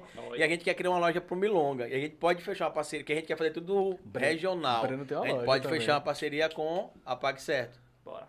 Aliás, com a Pax Certo eu não sei, né? Porque eu sou do marketing. Você tá no marketing? É, eu Mas, então, se você tá no eu tô marketing, longe do setor você quer a pessoa. Tem outra câmera chegando aqui essa semana, você quer a pessoa Pague Certo aparecendo aqui. Como o primeiro, já que a Pague Certo é jovem, inovadora, ela, ela apoia 100% projetos sergipana, jovens. né? 100% segue panas. Sim. A gente tem o QR Code aqui pra colaborar com o nosso Ah, projeto. é, eu vi que você é analista de marketing. Construindo pontes, tá lá vendo? No, no... É, sim, na Pode Certo. É, é o meu cargo, mas eu, tra- eu trabalho como um diretor de arte, né? Como designer mesmo. né? Eu assumo Você ali- já trampou em outras agências aqui, não foi? Já. Se eu não me engano, você era da Mente Fértil. Sim. Lembra Mente da Mente Fértil. Lembra, a mente fértil que ficou infértil por causa da campanha de 2020, né? Podemos falar sobre tudo, Breno? Você não trabalha lá mais Nem não, tava mais lá nessa. Eu não sei de nada, cara. Ah, então assim. você não foi cúmplice do que fizeram Mas com ele coxinha, não. soube gente. de tudo. Com certeza ficou vendo coxinha esculhambando e dentro de casa o Breno tava, menino. Não, acho que ele tá. Que acho absurdo! Eu acho que ele tava mandando no Instagram. É mente fértil, é mente fértil, eu conheço o pessoal de lá. Eu não, não me coloco. Não, mas veja, aí Mas você... trabalhei sim em algumas agências. Foi muito legal trabalhar em agência, né? Porque foi meu, minha chegada nesse universo, né? De trabalhar com design de forma rápida, talvez, né? E teve Certo. suas dores e teve seus aprendizados. Mas né? hoje você é dono do seu negócio também, né? Que você tem a loja onde você vende Isso. Na verdade, eu- continuo... sua arte na, na praia. É, a praia virtual. na praia virtual. meio que são esses três caminhos, né, que eu faço. Eu trabalho na empresa, mas também eu tenho, né, minha empresa, que é minha loja, que eu fiz, comecei sozinho, mas hoje em dia minha irmã me ajuda, ela é minha sócia, Massa. e ela toma conta de muita coisa da loja, porque eu não tenho condições, né, Sim. mentais, heurísticas de lidar com isso tudo. E eu também assumo alguns trabalhos como designer, né, alguns freelas, por assim dizer, né, capa de livro e tal, capa de CD e tudo. essas E, e nunca mais rolou de, de, de, de colar com, em algum livro pra você escrever? Ou então. Essas Cara. ilustrações, por exemplo, com o Simas, ele, ele tá fazendo o livro Não, e você é, tá, na tá vai ser uma ilustrando. série de 16 livros, né? Cada livro vai ser sobre o orixá e vai ser contado por um autor, ou que o autor ou autora é desse orixá, ou ele tem uma relação muito próxima com esse orixá, né? Então, assim, é o que eu posso falar. O Ah, é segredo. entendi. Não, tudo bem. Tudo Mas bem. assim, vai ser uma série de livros, né? Então, E é voltado, pro vão público, é voltado pra criança. Sim, voltado para o público Massa. infantil. Eu gosto muito né, de, de- dessa relação com o público infantil, isso é muito presente na minha vida. Eu Inclusive, eu também é, escrevo algumas coisas, só que eu ainda não tive tempo de, ter, de Tem um concluir. desenho que passa, esqueci o nome agora, que eu fui fazer uma pesquisa sobre algum- algumas coisas dos povos, dos povos é, malês, dos povos do reino de Mali, pessoal de Kush, é, Kush, Aksum, e eu não achava nada. Aí eu achei, eu esqueci o nome do desenho, tem um desenho que são...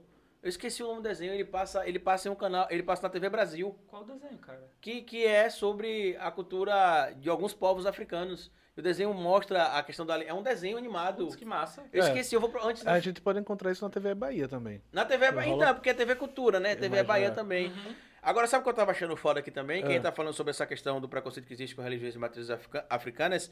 Primeiro que se tivesse uma popularização partindo das crianças pra desconstruir o mito em casa, quando o pai e a mãe começaram a falar em casa, Então. não, que é do mal. Eu, não, pai, eu li no livro que não é assim. Você está chegando em um dos pontos né, que eu acho importantíssimos dentro desse, de trabalhar essa linguagem visual, né, é chegar nas crianças. Porque as crianças vão ser os adultos de amanhã. Pô, É que ia falar, mentira, e- pai, e- não é Então, isso que eu li. importante, é então, Eu é lembrei importante. na hora da de uma campanha de financiamento que rolou pra criar uma, um HQ chamada Contos do Orunhaê, Deixa eu procurar aqui o Sim, nome do filme que eu sim. falei. do, do Canuto lá, um Uhum, ilustrador baiano, você Canuto, conhece? Sim, conheço, sim.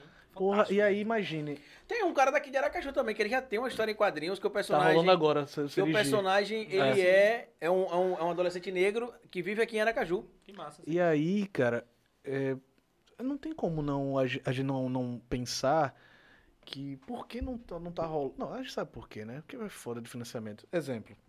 Estou assistindo. Minha novelinha agora é uma série chamada Ragnarok. Na Netflix. Sei qual é. Uma- É um, é um mito nórdico. Sim, reatualizado, né? Exato. Deus de trovão. Uhum. Temos um Deus de trovão, não achei. Então, né? E aí, os moleques, é isso, né? Eles se identificam É, um, com, é com revivificar alguns mitos. dentro alguns do mitos, exatamente. Kirikou, sim. Kirikou, sim, é sim. incrível o Kirikou. Sim. Você precisa assistir. Uhum. É É sensacional. fantástico, é fantástico. Bota o As Eu filho não pra assistir. Bota não não, né? conheço. Apresenta seu filho, que É. ilustrações são lindas, assim. É, aqui, é lindo, É, é Kirikou. muito lindo. Então, e aí eu tava viajando nisso. da- do- do- outra coisa que. Eu não sei se você já, já, já pensou nisso. Eu não sei. Talvez o lance do- das cartas seja relacionado à cultura pop, né? Ou não. Talvez, sim. Porque é uma, é uma, uma forma de você, como, como artista, como ilustrador, não sei se já parou pra pensar nisso, de, de, Uhum. de criar peças relacionadas à cultura pop, mas com o, o, o- não vou dizer os preceitos, mas com as bases de religiões de matriz africana. Porque é uma maneira muito boa da gente conseguir compartilhar essas ideias e, e meio que furar isso. Rolou agora com Cidade Invisível, a série da Netflix, que fala sobre alguns Sim, alguns mitos. Incrível. Não é isso? bigode, né? É, é cultura pop. Sim. Entendeu? Eu vejo que é, você, na sua arte, traz esses elementos, só que ao mesmo tempo ela. é, não sei, eu não sei se ela é, é nichada, isso é, isso é de propósito. Olha, é...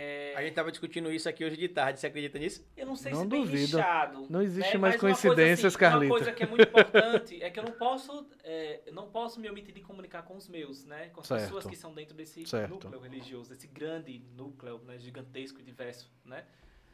E, e heterogêneo também. Mas é uma coisa que eu às vezes enxergo sobre o meu trabalho, uma, uma Fala próximo do- do uma, auto, então. uma autoanálise, Hum, é que eu vejo.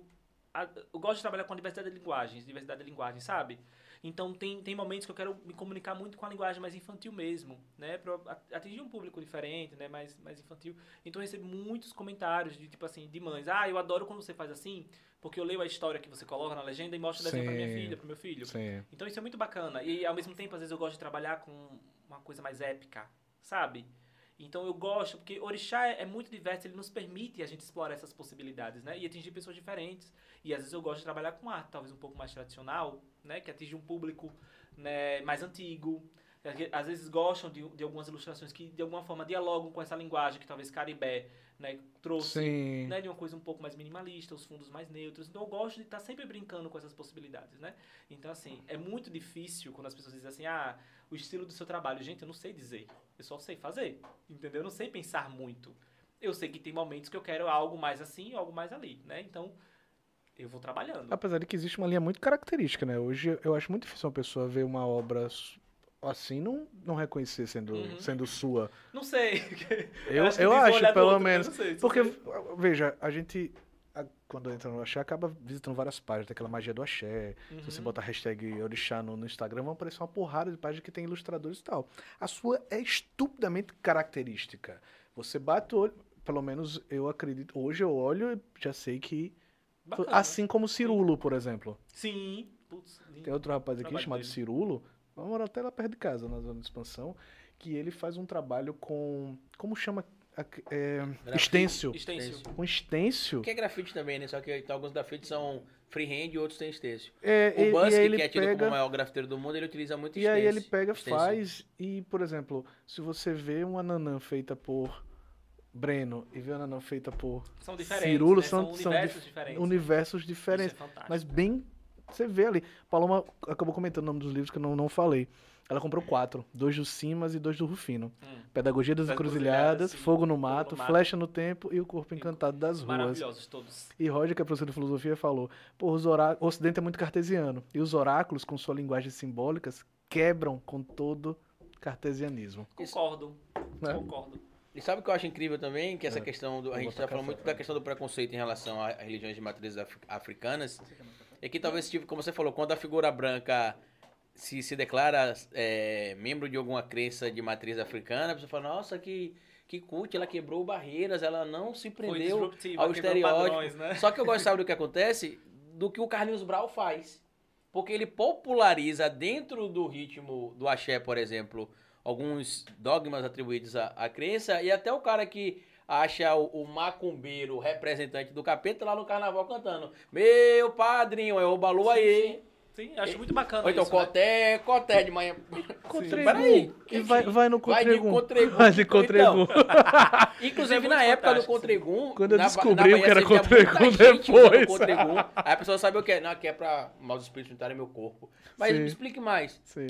Escuta o cidadão do Piscirico, o Márcio Vitor explica É, que então. ele é filho de santo, né, Ma- Márcio Vitor. Eu acho que, que é- isso é muito bacana, essa forma de a gente comunicar alguns aspectos de, de nossa prática, né? Eu acho isso muito bacana. Muito bacana mesmo. Mas assim, Me não, a gente tem que também, né? É, não pode deixar de lado de que se as pessoas Não, quiserem pode, ter Breno, pode profundidade. ficar à vontade também de CT, pode ficar à vontade. O podcast é informal mesmo. É assim mesmo, é real life. Tá. Ok, É. ok. Tá. Então assim, a gente Com é problemas essa- e tudo, né? Problemas e tudo. O lingual é, é- o legal dessa linguagem, né? Eu acho que minhas ilustrações também tem um pouco desse aspecto. Tem um aspecto, aí eu digo como eu vejo o meu trabalho, eu vejo três bases assim, né? A representatividade, né? O aspecto que eu chamo de sankofá, né? De que trazer memórias, de lembrar de algo, sabe? Algo que anterior a nós. Então, acho que trabalhar com, com as ilustrações dos orixás traz isso, né? Quando eu trago, por exemplo, os guias do Brasil.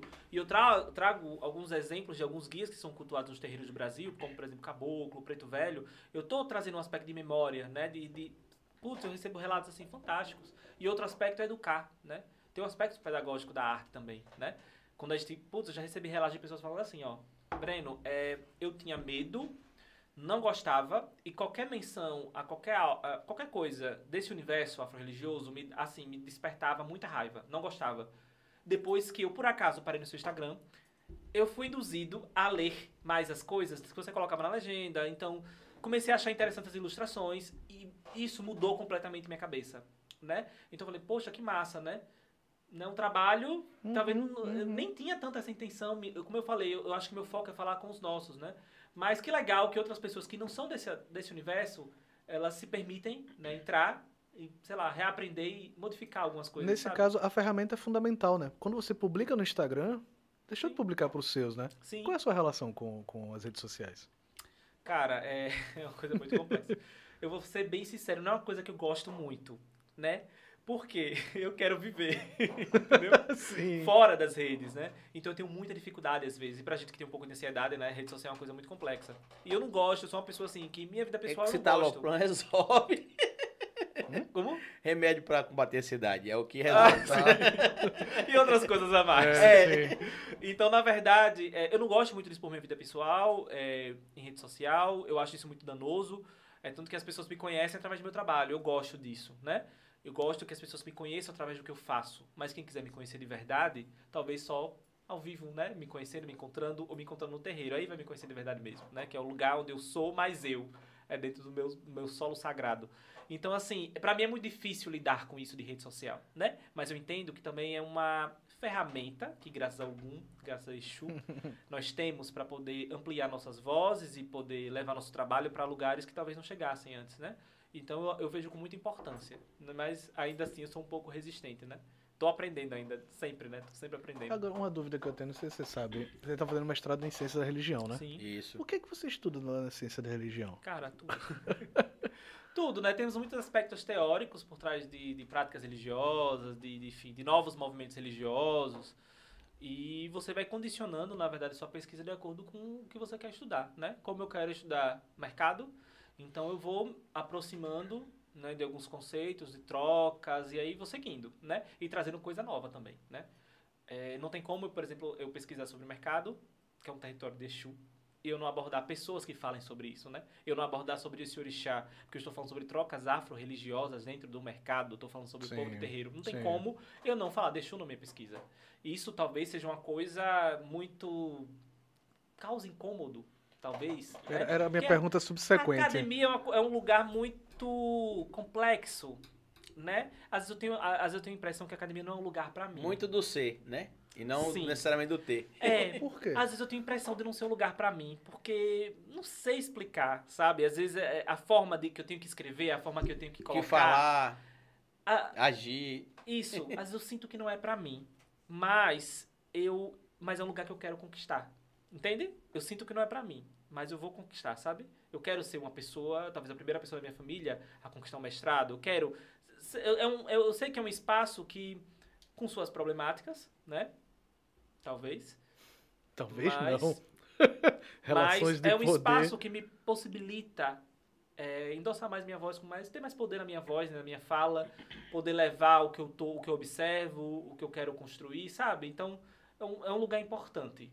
Mas às vezes eu tenho essa sensação, né?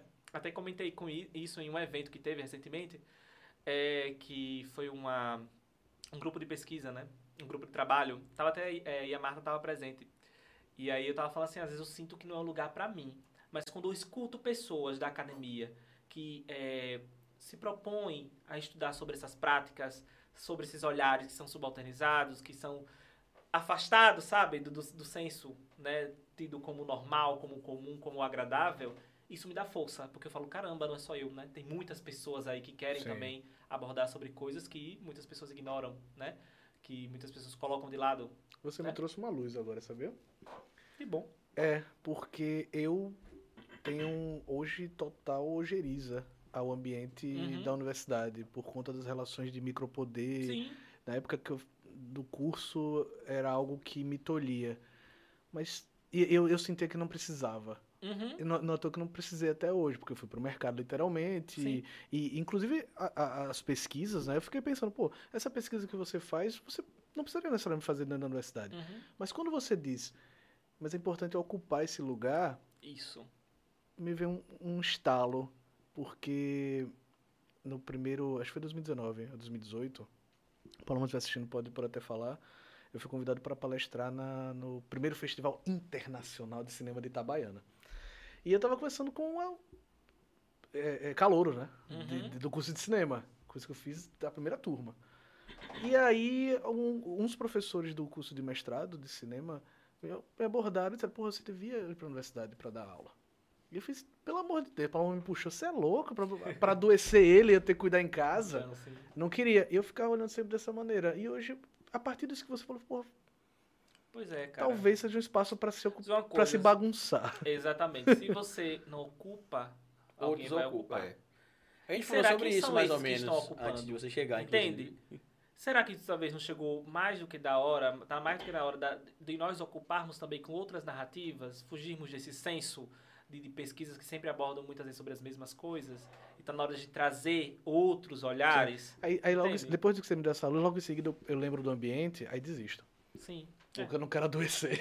Não é fácil, não. não De fato, não é adoecer. Eu fácil. tenho uma curiosidade para saber de você em relação ao seguinte, é, Breno. Eu, a gente até conversou sobre isso. Eu, fui- eu sou um militante de esquerda que teve a oportunidade de estudar para entender sobre o que luta e pelo que luta. Sim. Eu, eu cheguei mais ou menos no momento. O Joe disse que teve esse hiato na cabeça dele sobre acreditar ou não acreditar em algumas coisas. Eu tive esse hiato em dois- depois das manifestações de 2013.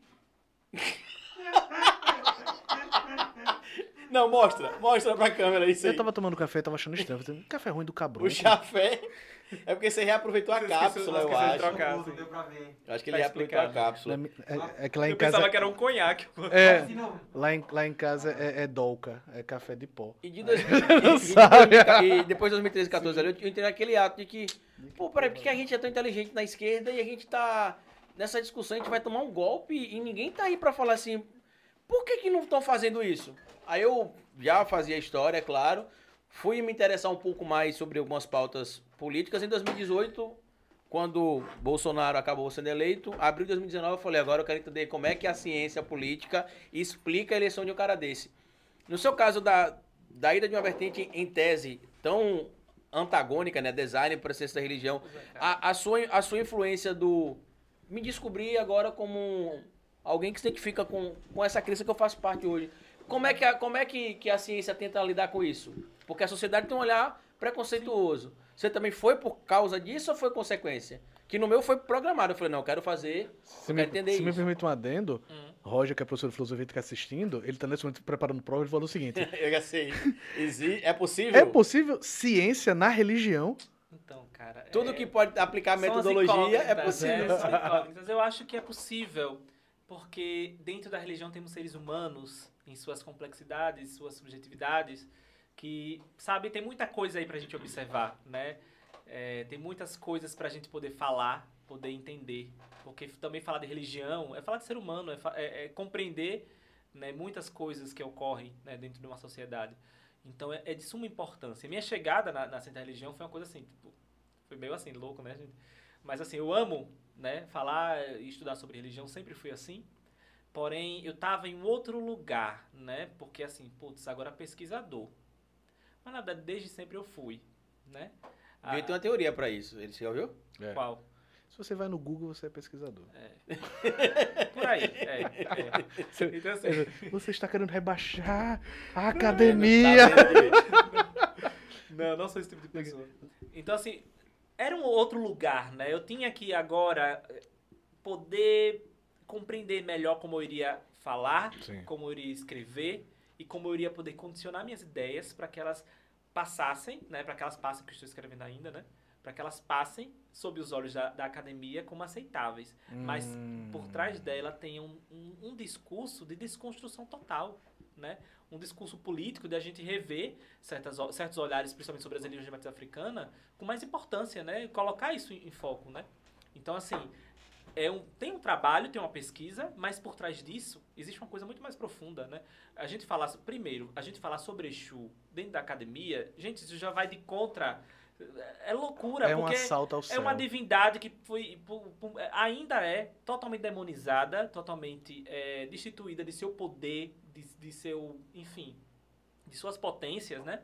E você falar sobre uma divindade como essa, como um princípio epistemológico para você abordar sua pesquisa, isso é uma coisa muito, né? Putz, que, que, que diferente isso, né? Que massa isso, que isso é possível, né? Então, assim, não é algo que começou agora, inclusive, vem outras pessoas que estão aí escrevendo sobre essas questões. E, e eu vou seguindo, né? É uma coisa que eu acredito, que é possível a gente ter outros olhares, poder entender algumas outras coisas, né? O mercado ele sempre foi fascinante para mim, né? Tem alguma coisa no mercado que eu acho fantástico, eu quero descobrir o que é. Talvez seja por isso que eu fui para academia, né? Para tentar descobrir. Talvez eu não descubra, mas eu descubra outras coisas, né? E talvez seja importante, porque ali ali naquele território tem alguma coisa muito singular. Eu desde os 15 anos eu, eu visito o mercado, né? Ou antes mesmo disso.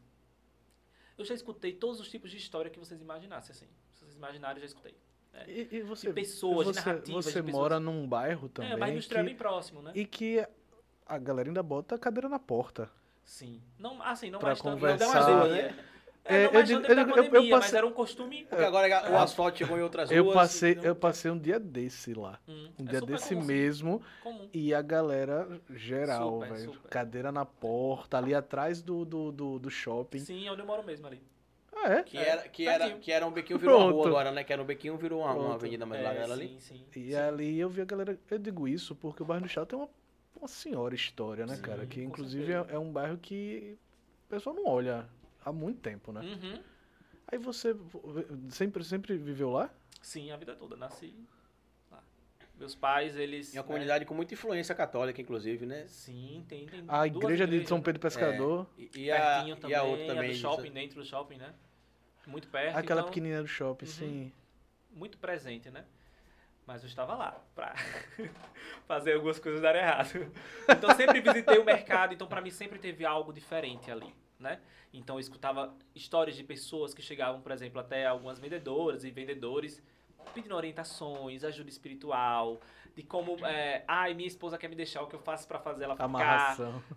Ah, eu quero deixar meu esposo, o que eu faço pra fazer ele ir embora? Eu quero você ia- Bota a vassoura atrás da porta. Mas você ia muito por conta própria? Sim, Nessa época você botava a vassoura atrás da porta, você não tinha entendimento ainda da, das coisas, né? Perguntar Talvez. vocês. Varre o pé pra não casar, bota a vassoura atrás da Então, porta. talvez. Aí você, do nada, 15 anos, garotão, ia pro Super. mercado só pra. Mas o mercado é um universo Foi, é o incrível, universo, assim, cara. né? Mas eu sempre tive essa relação com o mágico. É Certo. como eu falei, né? Certo. Minha chegada na bruxaria, assim, foi uma coisa que, putz, fazia todo sentido da minha cabeça. Porque pra mim, a realidade tinha algo a mais do que isso que a gente tá vendo, né? Então era um mundo invisível que não era Sim. tão invisível assim. Bastava Inclusive ter, no né? off, eu vou, contar, eu vou conversar algumas coisas pra você, com vocês que eu não vou falar no, no ao vivo. Ok, ok. Porque é, é, é uma linha tênue que- que a gente vai Ele- ele- ultrapassar ele nos faz bastidores a aqui. Fabiola Hyper Uhum. o tempo todo aqui, entendeu? Ele tem fontes, ele é falando Não, beleza. off, então. Vamos, vamos. Não, mas é porque assim, tem coisas que são. Que Diga, tem diga. coisas que são sobrenaturais. Que Uhum. talvez você que tem uma vivência. Uhum. Que você consegue discernir o científico e o prático, né? O, a, pra- academia, né? A praxis, né? A praxis. A praxis O, o e, a, Locus, o e a Uber. pesquisa. Sim. E você também que tem a vivência hoje. É. Só que tem gente que não consegue. Academia assim, não gosta. Sim. se eu falar algumas coisas aqui que eu já vi, eu vou. Vou Não. acabar passando. Entendeu? É, então eu prefiro falar no off. Sim, sim. Porque senão vai parecer que eu sou o, o maluquinho que agora Sim. acredita Não, em Em alguma coisa. É, sim. entendeu? Então, Sim. assim, Sim. como eu tenho respeito pela, pelas coisas que a gente vai falar em off, muito, e eu acredito, eu não quero banalizar o discurso, eu vou comentar em off. Mas tem uma coisa que eu ainda quero falar, que é a questão do, de, de trazer o, a, a ilustração para a história infantil, porque que eu falei sobre o Kirikou e eu conheci o Kirikou numa situação bem interessante. Quando eu fui falar sobre os reinos de Mali, Songhai e Gana Uhum. na, na escola, e eu queria mostrar para eles, para os alunos em algum vídeo, como era. Mais ou menos, falei, como é que eu vou mostrar? Vou procurar um desenho, alguma coisa. E não achava, só achava aquele. Que aquele. É, deu a louca nos deuses, eu não sei. Que tinha, um, que tinha aquele rapaz que era um personagem muito famoso na década de 90, passava na sessão da tarde, um filme dele, que ele era um homem tribal africano, que era a imagem que o estereótipo foi Se, se não Ele saia correndo. passava na TV Cruz? Não sei. Se Não não passava na. TV Cruz, E aí, o ca- eu não eu era eu muito esqueci o nome dele pequenininho. agora, que é Ge- George. Eu não sei como é que é o nome. Eu George é tava, o Tarzan, é eu, eu outro. tava novo de E aí, papai. quando eu vi. Aí um aluno falou assim pra mim, professor, tem um desenho que passa na TV Brasil, Kirikou. Oh, que Aí eu fantástico. falei, cara, que- Eu aí cliquei lá, quando eu eu falei, "Inc- e, e eu, eu fiquei arrepiado porque os exemplos que a, a gente trazia, lá tem a questão da- das maneiras deles se vestirem, se portarem, a comunicação entre si, que não era desorganizada, era um bando de gente selvagem, se matando, ao contrário. E eu lembro que eu botei alguns episódios de Kirikou pra gente assistir, Putz, que legal, pequenininho cara. na sala de aula. é. E quer dizer, e qual a dificuldade que eu tive pra mostrar? Ó, lá era assim. Aí, cadê? Não tem desenho. Ah, não, professor, sim. tem um, Kirikou. Kirikou e a deles, Feiticeira, né? é um É. filme de 98. Procurem. É, é um Não, na filme verdade, fantástico. então, não é só o filme, não. Ele, Sim. tem, ele tem o desenho, Tem que tem desenho, vários episódios. Passa na TV Brasil. Quer dizer, antes de Bolsonaro passava, né? Não sei se continua, hoje. se continua passando. E, e outro ponto importante que a gente precisa falar aqui, que é sobre O quê? o Vale do Amanhecer. Ah, sim. cara. Que foi, eu conheci o Vale do Amanhecer ano passado, fazendo uma viagem, tava indo pra Morro de São Paulo com minha mulher. E aí passamos na Tancredo Neves. Aí eu vi um negócio com as palmeiras na. O que, que é isso? Templo diferente, né? É, aí vi um. E ele é bem sincretizado. Eles acreditam. hum, Eu eu posso, inclusive, se você é, é- é da, da, do Vale do Amanhecer, você está convidado para vir aqui para falar um pouco mais, que eu posso falar alguma bobagem aqui. Mas pelo que eu pesquisei, que eu virei um pesquisador do Vale do Amanhecer, é uma crença, é um, ou é um, um culto criado por uma sergipana de propriar caminhoneira, Tia Neiva. tia Neiva, Tia Neiva, que sim. foi orientada é pelo médium, pai né? Seta Branca. Uhum. Ah. E ela criou essa crença que mistura. Tanto que no tempo que tem, não sei se é em Goiás ou Em se é Brasília. em Brasília, parece um parque É temático. gigantesco, é uma coisa assim, surreal. Você conheceu? Não, quero muito conhecer Eu também quero, cara. Quero muito conhecer pessoalmente. É incrível, assim, a, a- e eles acreditam fervorosamente na, na, na, na crença, tanto que está crescendo muito. Eu não lembro exatamente, mas eu acho que tem 86 templos no mundo já. Uhum. Eu tô precisando muito, minha mulher também. Sim. E quando a gente chega perto da minha cidade de Natal, lá em Itabuna, nessa mesma viagem, num- na beira da pista, um templo enorme do Vale do Amanhecer. Aí eu falei, não, a gente tem que precisar mais sobre isso, que eu quero entender. E a gente tava falando um pouco mais sobre isso aqui. Na sua pesquisa na academia, tem alguém que tem abordado essas crenças mais, mais novas, digamos assim? Ah, é muito Porque ela é você- é relativamente nova, É, né? eu, eu não sei bem se se enquadraria nos novos movimentos religiosos, talvez sim. Né, que existe esse, esse termo para englobar novas práticas religiosas, né, que apareceram aí na, na- enfim, na Por fase exemplo? moderna, assim, tipo o Vale do Amanhecer, tipo a bruxaria, né? Talvez se enquadre como novos movimentos religiosos, né? Inclusive, é, existem muitos olhares tortos na academia para esses movimentos muito novos, né? Eles preferem é, trabalhar com religiões que tão, são mais antigas, Tradicionais. É tradicionais mais né? fácil, vamos continuar Então, assim. assim, eu não, eu não lembro se eu cheguei a encontrar alguém que estudasse o Vale do Amanhecer, mas eu tenho muita vontade de me aprofundar mais, porque chama muito minha atenção. Eu sou apaixonado é, por práticas né, religiosas que fogem desse olhar, desse, enfim, rigor tradicional, né, talvez. E eu gosto muito, é, quando a gente, por exemplo, pensa sobre o Vale do Amanhecer, que é uma religião muito complexa e muito sofisticada, porque a gente às vezes pensa que o sofisticado é, é é associado à, à riqueza e à complexidade por trás Do da rito, Igreja por exemplo. Católica, é, de um rito da O Igreja rito, Católica, né? sim. Toda uma, uma, uma complexidade, mas existem muitas práticas religiosas no Brasil que são tão sofisticadas e tão complexas quanto. Por falar nisso, dentro do, do mestrado, você vê pessoas pesquisando, por exemplo, religiões de matriz do- dos povos originários daqui? Não que eu me lembre sobre práticas, não. A Práticas religião dos Chocós, aqui em Porto da Folha. Não que eu me lembre, não que eu me lembre. Talvez. Não, não, não, vou, não, não, não lembro. Eu lembro de alguém, alguém conversando comigo sobre, né? Sobre a, a remanescência de algumas práticas rituais é, dos caras de Chocós que foram ressignificadas, Sim. né? Algo do tipo. Só que como eu não lembro, eu não posso me aprofundar tanto. Mas eu lembro alguém comentando sobre, né? De algumas práticas rituais que foram ressignificadas. Eu lembro quando eu fui visitar também, é, eu acho... Eu, eu, não vou lembrar o nome, acho que é Cacique Bá. Uhum. ele, ele falou, né, a gente foi visitar lá a minha turma, e ele co- comentou muito sobre as práticas rituais, as coisas que eu achei fantástico, né? Sim, eles ainda, ainda fazem o Toré. Isso. E é louco que você vê Bar e ele é garotão. Sim, mas você jovem, olha né? pra ele e você vê Tem- um, um, um, um, um- um velho, uma pessoa. Um velho no sentido de. de meu Deus, essa Da pessoa já viveu muito. É, Pronto, da experiência. essa pessoa já. E eu É como, é quando, como eu olho pra Paloma. Sim, sim, Paloma é de Nanã. sim. E você vê a ancestralidade toda ali. Uhum. Toda, toda. Ela para às E é vezes muito assim, bacana. parece uma veinha. Mas é uma veinha no sentido de tipo, sabe, você olha pra sua avó e tipo, já viveu muito, velho. Já Uhum. sabe do- dos processos. É, Isso é muito ela é bem bacana. assim. E ba, ba, Ba eu conheci durante, no filme do Voga. Foi? E, ele- e eles fizeram o Toré. Que máximo, cara. E, e foi, foi do caralho. E ao mesmo tempo ele é, ele é cacique e é garotão. Você contou sua experiência também com, com, com alguns ritos ou, ou eu, não, eu não, não, não sei como é que algumas, É, durante essa... algumas pessoas enxergam. Você falou da questão da. Você foi tomar o chá. Isso. Durante, durante essa, essa busca constante que eu estava, então sempre gostei de conhecer algumas coisas diferentes. Então eu lembro de um, de um momento que eu fui conhecer, uma, era uma prática neo-xamânica.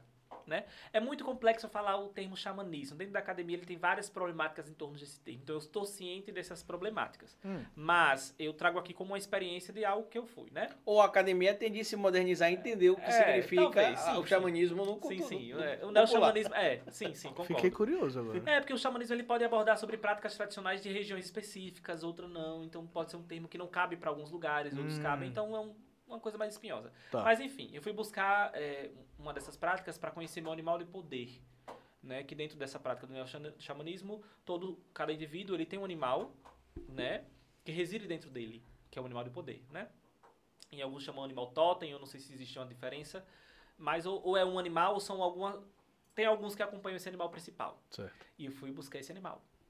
Né? Então é toda uma cerimônia feita com tambor, né? Tem toda uma coisa assim. E aí, putz, eu participei dessa cerimônia. E adivinha que animal apareceu. adivinha que animal apareceu. Um gato preto. Um gato preto. Sim, de olho amarelo. Eu falei, não, gente, eu sou muito cético. Por incrível que pareça, eu sou muito cético às vezes, né? Apareceu o quê? Na manifestação? Sim, eu tive a visão de um gato preto. Ah, entendi. E aí eu falei, não acredito nisso.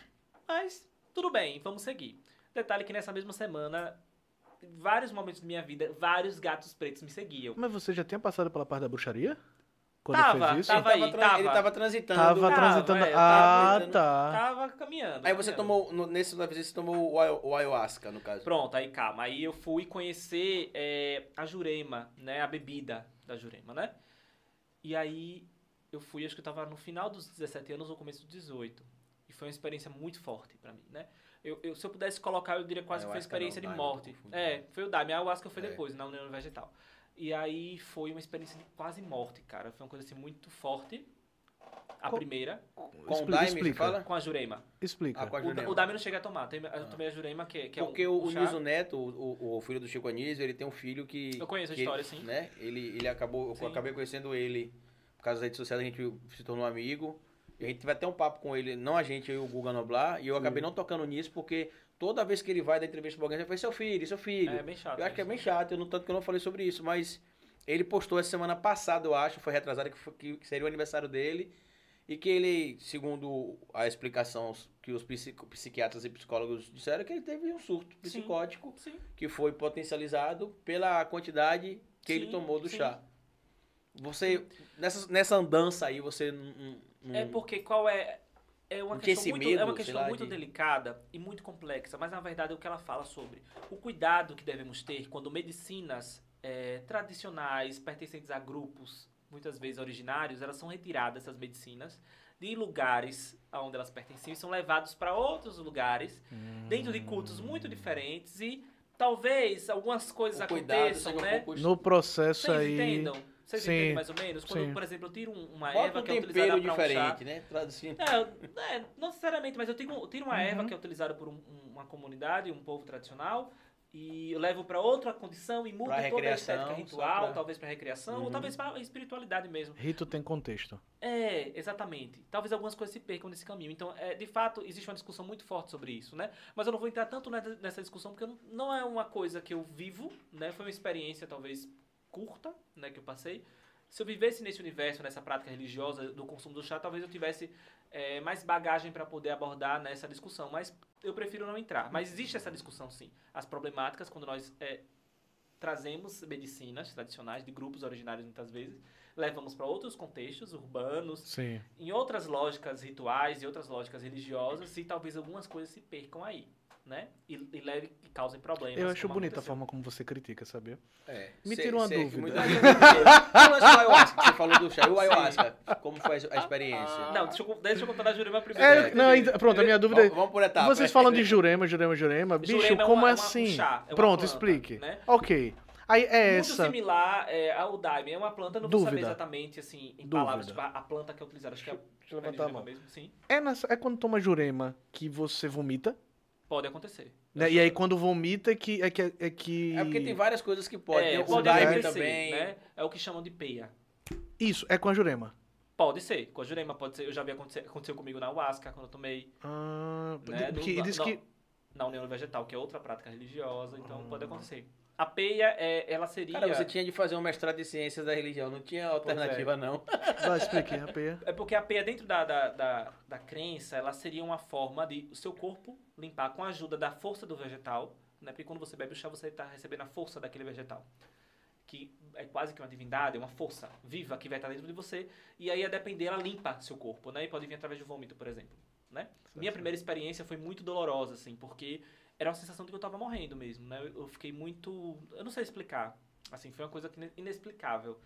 E no final eu vomitei tudo, tem, to- tem toda essa questão da limpeza. Durante essa, essa cerimônia eu entrei em uma espécie de transe, que eu não sei explicar muito bem, mas as pessoas falaram que era outra pessoa ali, né? Falando e eu não lembrava de nada. Só eu lembro que eu voltei e eu tava chorando muito.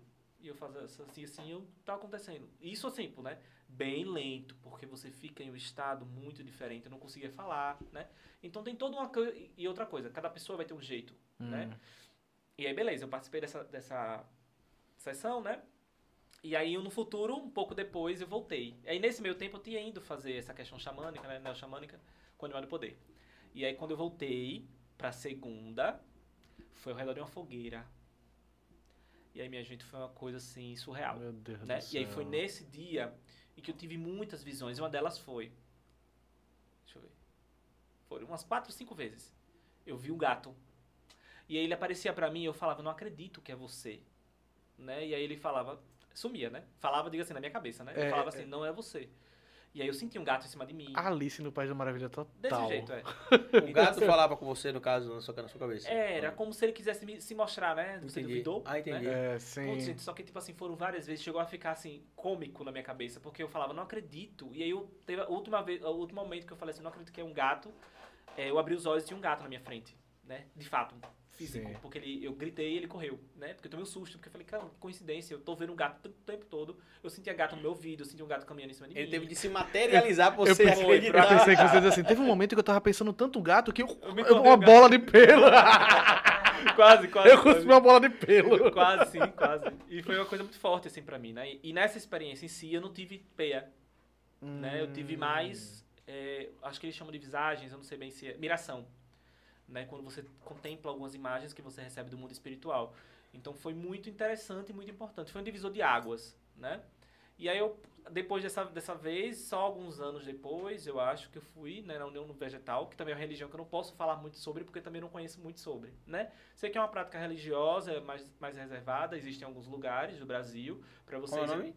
É União do Vegetal. União do Vegetal. É. É uma, é uma religião é, mais reservada, existem alguns lugares do Brasil, você precisa conhecer pessoas que possam te levar. Sim. Então, assim, aí eu fui conhecer, né? E eu participei, achei muito diferente também, muito forte. E, e nessa vez eu tive peia. Você forte. consegue imaginar o jovem Eu tô Breno, eu tô- o, o jovem Breno, aí passa alguém assim, meu filho, tem uma galera que tá tomando tal coisa em tal lugar. Bora, bora. Bora. Vamos cair pra dentro. E aí, aí tem outro lugar que rola isso aí, a gente dança, dança redor de uma Vamos, fogueira. bora. É, quero. E aí, quer saber se é o animal do poder? Não, mas, mas- mas isso foi. a- a- Isso, isso agora. Eu só lembrei isso agora é um portfólio pro, desenvolvimento do próprio trabalho dele. Porque algumas experiências que, sim, sim. que outros colegas, no decorrer das pesquisas, precisarão talvez ter, ele já teve, talvez ele só precise resgatar. Eu vou lá de novo, Ah, eu- eu- mas eu já tenho. É, eu acho que tem isso do resgate, né? É o que a gente sempre conversa com o meu orientador, é, é o pesquisador êmico, né? O êmico é aquele que está dentro do campo, ele está dentro daquele universo, né? Então eu, como afro-religioso, falar sobre trocas afro-religiosas, eu estou sendo um pesquisador êmico, eu estou falando sobre uma coisa que eu estou fazendo, eu faço isso. Então a gente tem que ter o dobro de cuidado, né? Porque é, é- é diferente quando eu falo de uma coisa que está um pouco longe, Uhum. né? Por exemplo, se eu fosse abordar, por exemplo, sobre o budismo. É uma prática que eu conheço um pouco, mas é distante da minha realidade, né? Eu não, eu não estou inserido. Então, tem uma, é uma questão. Agora, quando eu estou dentro, é diferente. É. Facilita em alguns pontos, porque você está dentro desse campo, Sim. mas outros dificulta. Isso né? não, não, não, não turva a, a, a- a busca científica? Não, eu acredito que não, não turva. Mas é, é por isso que a gente tem a responsabilidade, né? Hum. E compreenda, né? O momento quando A o eu religioso neutralidade fala... científica, né? É, a neutralidade científica que eu não sei se eu acredito muito em neutralidade. Eu também não porque- acredito, não. Mas a academia quer que a gente acredite É, e a gente diz que não acredita e muito. entrega. É, eu não sei muito. Eu, eu gosto de deixar nítido que eu sou um indivíduo que está dentro desse sistema. Então, como um indivíduo que está dentro desse sistema, eu posso falar Sim. algumas coisas Sim. que talvez uma pessoa que não estivesse não, não, né, não conseguiria vislumbrar. Mas eu estou lá dentro, né? Então, sei lá, eu, por exemplo, a partir que eu, eu identifico algumas trocas dentro do mercado, é porque eu estou dentro dessa troca. Mas eu acho que você tem menos chance de ser leviano. Como assim? É, quando a pessoa vai fazer esse tipo de pesquisa relacionada e, e não, ou não pertence à religião ou não vive a religião, a chance de, de interpretar, por exemplo, ritos, palavras, expressões, de forma leviana, ou seja, afastada daquilo e acabar com- contribuindo para um preconceito é maior. Concordo. E eu acho que a gente passou muito tempo, né, é, falando sobre práticas afro-religiosas, a gente passou muito tempo tendo pessoas de fora escrevendo Pronto, sobre nós. é isso onde eu Talvez, queria né, chegar. E aí tem outra coisa, você falou que teve miração e tal. Hoje você é rodante? Pronto. Então tá tudo. então, né, acho que Acabou. o, o trânsito já estava presente, Não, né? tem uma coisa É. importante que ele falou sobre essa questão, uma coisa de, de, de, de passar, viajar, conhecer esses diversos lugares. E mesmo sendo cético, pelo que você comentou, É. você nunca fez assim, ah, não vou tomar esse chá não, porque eu não sei o que tem dentro. É, eu sou cético também. É mesmo? Eu sou cético pra caramba Sim, também. sim. Mas assim, eu nunca sou. A questão da hipnose, que foi a- assim, a experiência que envolve literalmente o meu consciente, que mais me deixou assim, caralho, como é que isso é possível? Foi a Como é hipnose. fiz isso? É, porque eu fui pro show de coxinha lá, sempre coxinha aí nessas coisas, né? Lá no Farreiro. E aí eu tinha eu falei, eu quero ser hipnotizado porque eu não eu quero tentar porque eu não acredito, mas eu não vou fazer nada pra interferir. O que Certo. você falar pra mim, eu falei, eu vou vir com a minha mente desbloqueada e vou fazer tudo que você falar aqui. Sim, eu não vou sim, ter nenhum sim. tipo assim, ah, não vai falar, não, fui, cara, eu lembro que quando eu abri os olhos, o cara falou assim, você- ele, falou, é, é, ele falou assim, você agora vai começar. Que é, que é por isso que eu falo da diferença da hipnose para outro, que a hipnose você tem consciência. que tá acontecendo. É, ele falou, ele falou no meu ouvido. Tipo o, o, o cara bem dormido, né? Você vai começar. Quando você abrir o olho, você vai começar a gaguejar e vai tentar falar as palavras e não vai conseguir. E eu com vontade de rir dentro de mim, que eu falei, Eu acho que eu ia surtar. cara, quando ele estava lá nesse dia, Não. mas acho que tem vídeo que minha mulher acho que filmou. Tá no YouTube? Não, tô dizendo, foi o dia que eu não fui. E meu pai tava comigo no dia. E quando ele falou, aí ele falou, abre o olho. E quando ele falou, você veio fazer aqui, você veio fazer o que aqui hoje? Aí, eu, aí dentro do meu subconsciente eu falei assim, comigo, eu falei, ah, que otário, ele vai achar que eu vou gaguejar? é? Aí eu falei, eu vi, eu vi... Aí quando eu falei assim, que eu olhei, eu- aí na, na, na hora eu falei, eu não acredito. Aí eu falei, eu, eu, eu, eu vim pro show de cocô, cocô, cocô. Aí ele, rapaz, você veio pro show de cocô, não é de coxa não? Eu falei, não acredito. Aí ele, de novo, ele falou, você vai esquecer o nome da sua mãe. E deu certo. Cara, eu olhava pro meu pai e eu sabia, porque é, é essa a maluquice da, da hipnose. Você sabe, mas. Que você sabe o nome, eu sabia que o nome da minha mãe era Joelma, mas eu não conseguia falar o nome quando eu falava. Parece que tem uma cola na boca, tanto que eu falei, pô, e agora? Eu vou enganar o cérebro. O nome da minha mãe é o nome daquela mulher que tinha uma banda com aquele cara que tinha um negócio pintado aqui. Aí você conseguiu. Eu não consegui falar o nome, mas eu sabia que era o mesmo nome da mulher do cara, cara. fiquei curioso de passar por experiência. Cara, e eu recomendo, é tá vendo? surreal. Fiquei curioso, cara. É. Demais. Surreal, cara. Tinha, tipo, Inclusive tem gente que pensa que é mentira, só que não é mentira, porque eu sou cético Você é passei tipo de pessoa que numa festa a pessoa chega assim, só bota embaixo da língua e pronto. Só bota- e tá tudo certo. Não, como eu falei, Tá né? tudo de... São questões é, atreladas ao O religioso. lugar faz o entendeu? vídeo, né? eu Ah, acho certo. que talvez minha curiosidade ela se atém muito a esse Só vai. aspecto espiritual. Muito. Hum. Entendeu? Dentro do aspecto espiritual, algumas coisas me chamam a atenção. Eu acho isso do, do, do estar, você está em um entre lugar, onde você está aqui ao mesmo tempo está em outro, né? Certo. O trânsito tem muito disso, né? Isso é uma Sim. coisa que me interessa muito, eu gosto muito. Talvez por isso que eu busquei essas experiências, né, com enteógenos, né, que são esses chás, tem essas possibilidades, né? Porque talvez fosse isso, né? Talvez era um menino que estava cansado demais de, de ter um mundo que era muito sólido e ele precisava ter algumas experiências que mostrassem de um mundo diferente, né? E me possibilitou. Então foi divisor de água, sim, né? Foi uma curiosidade que me levou por um bom caminho. Talvez me levasse por caminhos ruins, mas ainda bem, né? Sim. Graças ao louro. Lhe protegeram nesse meio tempo. Eu fui por, por- eu nunca tive problemas, né? Muito pelo contrário, eu tive mais experiências. Então, Nunca rolou uma experiência que nem aquele filme A, A Ressaca, The Hangover, não, que cara. Acorda sem um dente e tipo, caralho, o que aconteceu? Tenho certeza que minha juventude... tigre dentro do banheiro. é um tigre. Tenho certeza que minha juventude seria mais alegre se tivesse acontecido, mas não. Eu sempre fui uma pessoa muito Mas você era um caseira, jovem né? bruxo, você já era É, diferente pra talvez, sua é, época. talvez. Na, na escola você sempre foi aquele que. Porque agora a gente tá vendo você aqui extremamente comunicativo, falante. Sempre fui assim, na verdade. Sempre foi assim. Sempre, sempre, eu sempre gostei de conversar e, e quando toca nessa, nessa temática espiritual, é uma coisa que me chama, né? Então sempre gostei. Então era sempre diferente na escola, assim. Uma- um- o Rafael, que tá acompanhando a live, falou com o meu Instagram agora há pouco, quando eu fui carregar o celular, ele falou assim, rapaz, que loucura. Eu fui assistir hoje o Milonga, um- uma, conversa com um ilustrador e tô ouvindo sobre ciência da religião. Mas tô adorando o papo. e ele disse que é do axé. Já Tá brincando que é do questão também, axé. ele já falou também a questão de, de, de interla- de entrelaçar. A minha última pergunta pra você vai ser sobre a questão que a gente já tá che- chegando no- nos, Sim. nos finalmente. Da, do objetivo do seu projeto. A gente sabe que academicamente falando, você precisa ter um objetivo ali pra apresentar. sim. Qual o objetivo que você pretende com esse projeto dentro e fora da academia? Eu acho que, falando em uma linguagem não acadêmica, né? Eu acho que a gente está aqui possibilita isso. Eu acho que meu objetivo talvez seja mostrar para a, a sociedade, principalmente sergipana, aracajuana, né, que está aqui, que existe uma potência ali nesse mercado que talvez ela não esteja sendo muito bem vista, entende? Existe alguma coisa ali muito poderosa acontecendo, essas trocas, esse processo, e talvez a gente precise ter um olhar mais atento a isso, né? E é por isso que nesse, na minha pesquisa eu esboço esse conceito do que seria um mercado encantado, né? É um mercado que ele tá ali, ao, me- tá ali ao mesmo tempo, né? Tá ali escondido, mas você precisa ter o olhar certo para enxergar ele. Porque assim, e outra coisa, esse mercado ele depende muito também da pessoa, do indivíduo que entra nesse espaço. Porque é, eu posso ir no mercado para comprar um feijão fradinho para fazer um, sei lá, né, Sim. uma coisinha diferente no final de semana com minha família. Mas também eu posso fazer, né, comprar um feijão fradinho para fazer um molocum, né, que é um- uma, uma oferenda, né? Então, assim, existem possibilidades aí, né? Por isso que eu digo que é, é como se dentro do mercado ele tivesse muitas encruzilhadas, sabe? Existem muitas Noves coisas, fora aquela né? galera que meio que vive na- lá, né? Exatamente.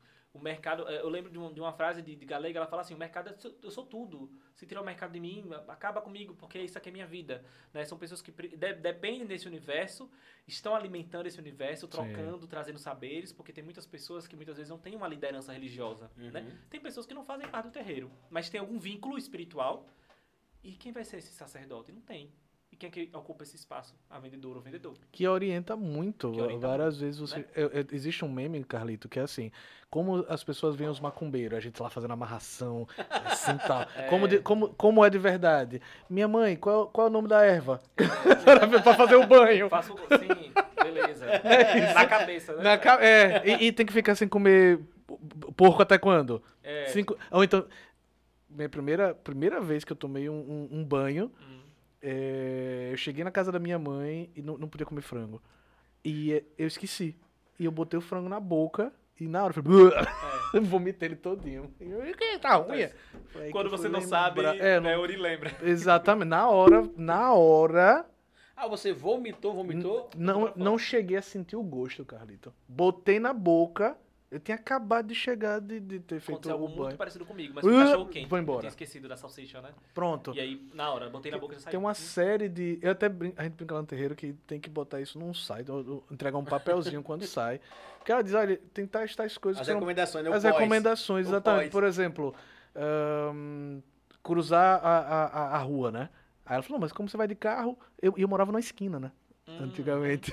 E aí eu ficava. Tem esse lance de você não, não, não cruzar a pé. Ia ficar. Aí não passar embaixo de escada. Tinham várias situações que eu tentava lembrar. Aí, como ele disse, quando você não lembra, o orixá lembra na hora e não faz você ficar ligeiro. É, e muitas vezes, muitas vezes eu estava distraído e a gente leva, né? Sim. Leva epa, né? Porque o orixá ele é muito atento, né? E o orixá e- e- ele está presente dentro de nós para nos trazer progresso, nos fazer crescer e aprender a viver, né? Dentro da, da- de- dessa, desse olhar dos orixás, dessa cosmopercepção, é, orixá não, tá, não existe né, dentro da gente para nos fazer sofrer e nem, nem nos ver em decadência. Então, quando é preciso, né, um bom amigo, um bom pai, uma boa mãe, puxar a orelha do filho, quando é preciso, né, para que ele veja o caminho. Orixá é isso pra gente. Aí imagina no futuro quem vai ver esse papo aqui falar assim, e cadê o lance do despacho, de matar a galinha, beber o sangue? Pois é, não Pois é, como... Sim. Talvez seja um pouco diferente do que você acha, né? Talvez essas construções que muitas vezes atrasem, né? De uma forma a- a- vil, né? Querem nos, nos tornar vis, assim, né? E não tem nada disso, né? Eu imagino um adolescente vendo esse papo e falando, pai, eu quero conhecer o Sim. templo, porque é diferente do que o senhor tem falado Se aqui. for da pegada Né? de Breno, se for um garoto tipo Breno, Se- se joga, ele cara, vai atrás. Balançou um, um- um- uma, uma folha de couve. Uma coisa. Ele quer dizer, então, que ter um culto secreto. Minha última Vamos- pergunta Do café do Himalaia. Vamos lá beber é, esse minha café. última pergunta é sobre trabalho. Hum. Você costuma fazer essas, essas. Como é que eu posso dizer? Esse lance de onde eu quero estar daqui a cinco anos? Não costumo muito fazer isso. Mas eu tenho algumas ideias. Por quê?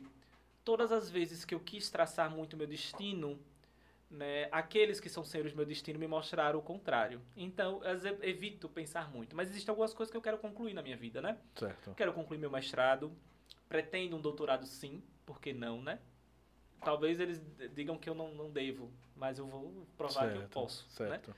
É, tenho vontade, eu tenho vontade de ajudar a construir uma comunidade, né? Um egg-back, né? Você é de um. É de um porra, acabei esquecendo de falar. Você faz parte de um coletivo de design dentro de um centro Isso, cultural, é. né? Eu faço para o Centro Cultural Querer, né? Que é uma casa de cultura Ixá. É, a gente não se identifica mais como uma casa de umbanda, né? A gente, em uma análise entre membros, a gente percebeu que esse termo não, não nos cabia, né? Porque tem muitas coisas nossas que são muito nossas, né? E a gente entendeu que era um termo que não cabia pra gente, né? Uma casa de, de umbanda, por exemplo. Então nós nos consideramos uma casa de cultura Orixá, né? O Orixá é a base e é o centro de nossa casa, né? Tá. Do nosso culto. Então, e aí dentro desse terreiro, né, surgiu em 2019 a ideia de eu eh, construir um coletivo de design, que aí seria o Leguá, né, que é um coletivo de design dedicado e tem como patrono o Orixá Exu, que pra mim, modéstia à parte, eu acredito que é o primeiro designer do universo, aquele que construiu tudo na- nas grids existenciais das encruzilhadas da vida. E, e nosso objetivo mesmo era atender dentro de, de- através desse coletivo demandas do próprio terreiro, né, que a gente pudesse querer, sabe, fazer algo diferente e tal. Então surgiu o Leguá, né? E a gente, através do Leguá, a gente atende alguns, algumas, algumas ações que nós fazemos dentro do terreiro, né? Tanto na parte criativa, nós também queremos fazer alguns eventos, mas a pandemia bloqueou um pouco isso e eu não, Sim. não era legal fazer ao vivo. Eu queria fazer ao vivo, queria ver as pessoas, né? Sim, sim. Sabe, imagina fazer um, desenho, um evento sobre design dentro da periferia, no Santa Maria, dentro de um terreiro, sabe? Trazer pessoas. Eu queria algo nesse sentido, né? Conexão, incrível. É, e eu tenho certeza que, que meu pai de santo, ele é super dessa vibe, né? A gente precisa que as pessoas conheçam esse espaço, né? Então, eu tenho... é, foi uma vontade, né? De construir algo assim. E então a gente tá caminhando, né? Espero que depois da pandemia a gente possa voltar com O mais seu força. terreiro é no Santa Maria? É. Fica no Santa Maria, Paraíso do Sul. Tá que pariu. Centro Cultural do Vocês são do Querer. mesmo, do mesmo terreiro? Não, o meu terreiro é em Riachuelo. É lá. Tá. Fica na pista que agora tá nova? Mais ou menos, é um pouco mais pra dentro. Porque tem uma casa na pista nova ali no Paraíso do Sul que tem dois. É, um- é um terreiro. Uhum. E eu quase morei ali perto, inclusive. E Luan, ali que tá assistindo, se for onde eu tô pensando, muito, mora, mora em frente. casas, assim, né? É muito comum você encontrar terreiros por lá. O nosso ele fica um pouco mais, mais pra dentro mesmo. Reservado, né? Ah, então não é não. É, lá dentro Porque da, da esse galera. que eu tô falando é na, na, na avenida. Sim, sim. É na avenida mesmo. Tá, E é muito massa, né? Ter... E aí, o que é que você ainda pretende conquistar? Putz, Você falou do doutorado que você quer É. fazer, mas hoje, porque hoje você tá trampando com o que você gosta, tá cultuando sua religião. E Tommy Otaki morreu com 102 anos em 2015, só pra não esquecer de falar. Já que ele voltou a falar da carreira dele. Sim, é. Mas você- Obrigado. Com 102 Eu anos. não lembrava disso, cara. Mas alguém tinha comentado o sobre. que, é que você tá querendo conquistar? Cara, assim, conquistar é difícil. Ahn, eu acho que, não sei, acho que tudo que eu gostaria de conquistar, talvez eu já tenho, né? é, teve um momento de minha vida que eu tava muito incomodado. Porque eu falava, não tô gostando de como estão as coisas. Me sinto coadjuvante da minha existência. Isso não é legal, né? E aí eu lembro que eu sempre pedia, né, enfim, né, meu, meu pai via, né, nos oráculos e eu falava, logo, o que é que eu vou fazer? E dizia pra esperar. Eu falei, como eu esperar, cara? Eu sou uma pessoa que não gosta de esperar, mas tudo bem, vamos ver. Sim. E no momento que eu mais precisei, do nada veio um- um- uma coisa na minha cabeça, assim, de começar a desenhar, né? E cá estou. Por causa de uma coisa assim, ah, teve um desafio em outubro de 2018 que era para as pessoas desenharem um orixá por dia. Eu falei, não sei se eu vou conseguir. E não sei se eu quero colocar meus desenhos, que eu não quero que as pessoas vejam que eu tenho vergonha. Né? Eu sou uma pessoa muito tímida, por incrível que pareça. Para expor um pouco das coisas que eu faço é muito difícil. E do nada surgiu isso. Né? Essa vontade de desenhar. E cá estou. Hoje, é, meu trabalho com ilustração tomou minha vida de um jeito que não sei explicar, sabe? Hoje em dia eu sou isso, é, de, ilustrar, de arte e tudo. Eu vivo nesse universo. Antes era um hobby. Era uma coisinha que eu fazia assim escondido, que eu tinha vergonha, né? Hoje em dia tomou minha vida. Então, assim, o que eu mais poderia querer conquistar, sabe? Através de, de eu poder, sabe, usar meu ori pra colocar, projetar coisas que estão na minha cabeça no mundo físico, real, né? eu, eu queria fazer uma pergunta que inclui você, Carlito. Vocês já pararam pra pensar se vocês já chegaram lá? Na perspectiva, perspectiva de, de, de sucesso, de onde eu gostaria de estar. Já chegaram lá? Ah, Eu não sei. O que seria esse lá? eu quero não ver sei. você também. Não, mas ou lá pra você. Putz, eu não sei se eu já cheguei lá. Mas é, onde eu estou, eu estou muito feliz. E me sinto muito completo. Mas não completo no sentido de fechar minha mente para possibilidades que possam chegar. Certo. Mas eu me sinto completo, né? Estou em um lugar, é, espiritualmente falando, que sou muito bem acolhido. Cultuo meu orixá com a força, enfim, tremenda. Que, né, o Logum é o orixá guerreiro, que torna todas as coisas possíveis. E é, o Eder tem uma coisa de fazer as pessoas ajudar as pessoas para que as outras pessoas enxerguem o melhor delas. O Logo Eder traz muito isso para mim. E eu sou muito grato a isso. Então não sei se lá, né, mas onde eu estou, cá, tá bom demais. Amo, outra coisa, amo Sergipe. Não tenho muita vontade de morar em outro lugar, não. É, acho que muitas jovens, quando saem da, da universidade, eu chego na universidade e querem morar em São Paulo, né? Porque é, É, o auge do design, é. da É publicidade. pra São Paulo. E eu, por um Dos tempo, eu quis também, por isso que a gente tá aqui, pra mostrar que não. Pois é, né? E por um tempo eu quis isso, né? Na minha vida. Acho que eu, eu queria. Eu achava que a minha felicidade estava lá fora, né? no meio do centro urbano, né? E hoje, o Orixá mais uma, vez- mais, uma, mais uma vez falou: não. Você é aqui, você vai atingir o mundo todo. Eu consigo. Perfeito. Eu tô aqui em Aracaju, eu consigo atender pessoas da Austrália, pessoas né, de Cuba, converso com pessoas da Nigéria, converso com pessoas dos Estados Unidos, de cultos totalmente diferentes, né? E isso me engrandece, porque me fala que eu tô no lugar certo. Eu consigo aqui, Exu leva a minha voz para todo canto, sabe? Eu não preciso estar no centro comercial, né, do Sudeste para poder né, ser valorizado. Né? Eu consigo fazer É, isso aqui. existe uma ideia de que São Paulo é o lugar onde o dinheiro passa, E onde assim, ele está. certo se forem lá. Mas que a, a criatividade tá no Nordeste. Eu, eu- consigo fazer um para, eu consigo fazer uma divisão, né? Do, do chegar lá. Sim. É, eu, eu, eu acho que na vida pessoal tem muitas coisas que eu ainda quero descobrir e entender. Assim, a, a, a famosa pergunta do, do, do objetivo, da, do princípio da vida, o porquê, onde, pra quê. Algumas Sim. perguntas eu já tenho a resposta, né? Outras eu continuo buscando. E mesmo se eu não conseguir encontrar, eu vou acabar satisfeito do mesmo jeito, porque a gente entende que na vida existem outras coisas que, que satisfazem as nossas dúvidas e que tem coisas que a gente acaba se conformando. Que às vezes não é do jeito que a gente quer que seja, e sim do jeito que o universo, ou no caso da- das crenças, o, o orixá, quer que aconteça, a gente acaba entendendo. É assim e só vai mudar se ele quiser. Sobre a questão profissional, eu juro pra você, eu já cheguei onde eu queria. Sabe qual era meu sonho? Publicar um livro, cara. Você acredita nisso? Pô, Já fez dois? Então, era o meu sonho. era o meu sonho. Um, eu até falei isso pro meu editor. O único sonho que eu tinha era publicar. Tanto Sei. que eu falei com ele, eu falei, cara, você vai realizar meu sonho. Meu sonho era publicar um livro. Publiquei dois e já tô com mais dois para publicar no segundo semestre. E com pautas. Chegou lá, meu velho. E com pautas É, que eu quero, assim. total. E como historiador, e eu conheço muita história, evidentemente, eu sei que eu vou estar nos livros de história daqui a 40 anos, quando o, o- esse período for referência nas escolas. Sim. E aqui na sociedade sergipana, a gente já tá fazendo história. Dialoga com aquela ideia que a gente tava falando antes de. Quando o Carlito me convidou pra fazer o Milonga, eu tava dizendo pra ele que eu, eu já fiz 30, vou fazer Ele 36 perguntou anos. qual que era o, o- Como é que você falou? Qual que é o, o legado? Eu falei, conversar. É, Conhecer e- as e aí pessoas. Eu tava falando que, Gosto. que Brincar. vou fazer 36 E, cara, eu, eu fiz uma ruma de coisa, sabe? Uhum. Nesses 10 anos de, de, de audiovisual. E na minha vida mesmo, que eu parei agora e eu só queria me envolver em projetos onde eu pudesse criar legado. De Aí tá a que- coisa, sabe? É, de, de que. Aí quando você pensa nisso, grana, status, lugar onde está, não diz muito. Diz mais Não o, diz. o- Você começa a perceber Exatamente. que seu tempo é valioso demais pra você gastar com projetos que não vão te acrescentar em nada. E aí eu vou dizer uma coisa, às vezes o acrescentar é tão forte que eu vou dizer pra você, tem projetos que simplesmente eu não cobro, eu faço, porque eu gosto. Hoje né? eu falei Porque sobre isso aqui acredito, mais cedo. Entendeu? Eu faço muito isso. Simplesmente acredito e boto e faço. Não cobro. Às vezes tem pessoas que às vezes eu assim, Breno, eu não tenho muito, muito, muita grana, eh, mas eu queria muito fazer. Eu falei, me conte. Putz, se eu acreditar na história, eu falo, minha filha, aí, Sim. manda pra cá, faço. Mais cedo eu falei sobre isso aqui com um, um grupo me procurou um tempo atrás, que como eu sou influenciador digital, aparece publicidades. né? E eu nunca fiz nenhuma. Porque não me convence. E uma que chegou uma certa vez de um aplicativo, cara me ofereceu, porque era um aplicativo específico sobre política. Era o nicho que eu tenho. E tipo assim, se eu divulguei, eu tenho muita credibilidade no nicho que eu, que eu atuo, vai dar certo. O cara me ofereceu 60 mil reais e 50 centavos por download. E você não quis, você não quis.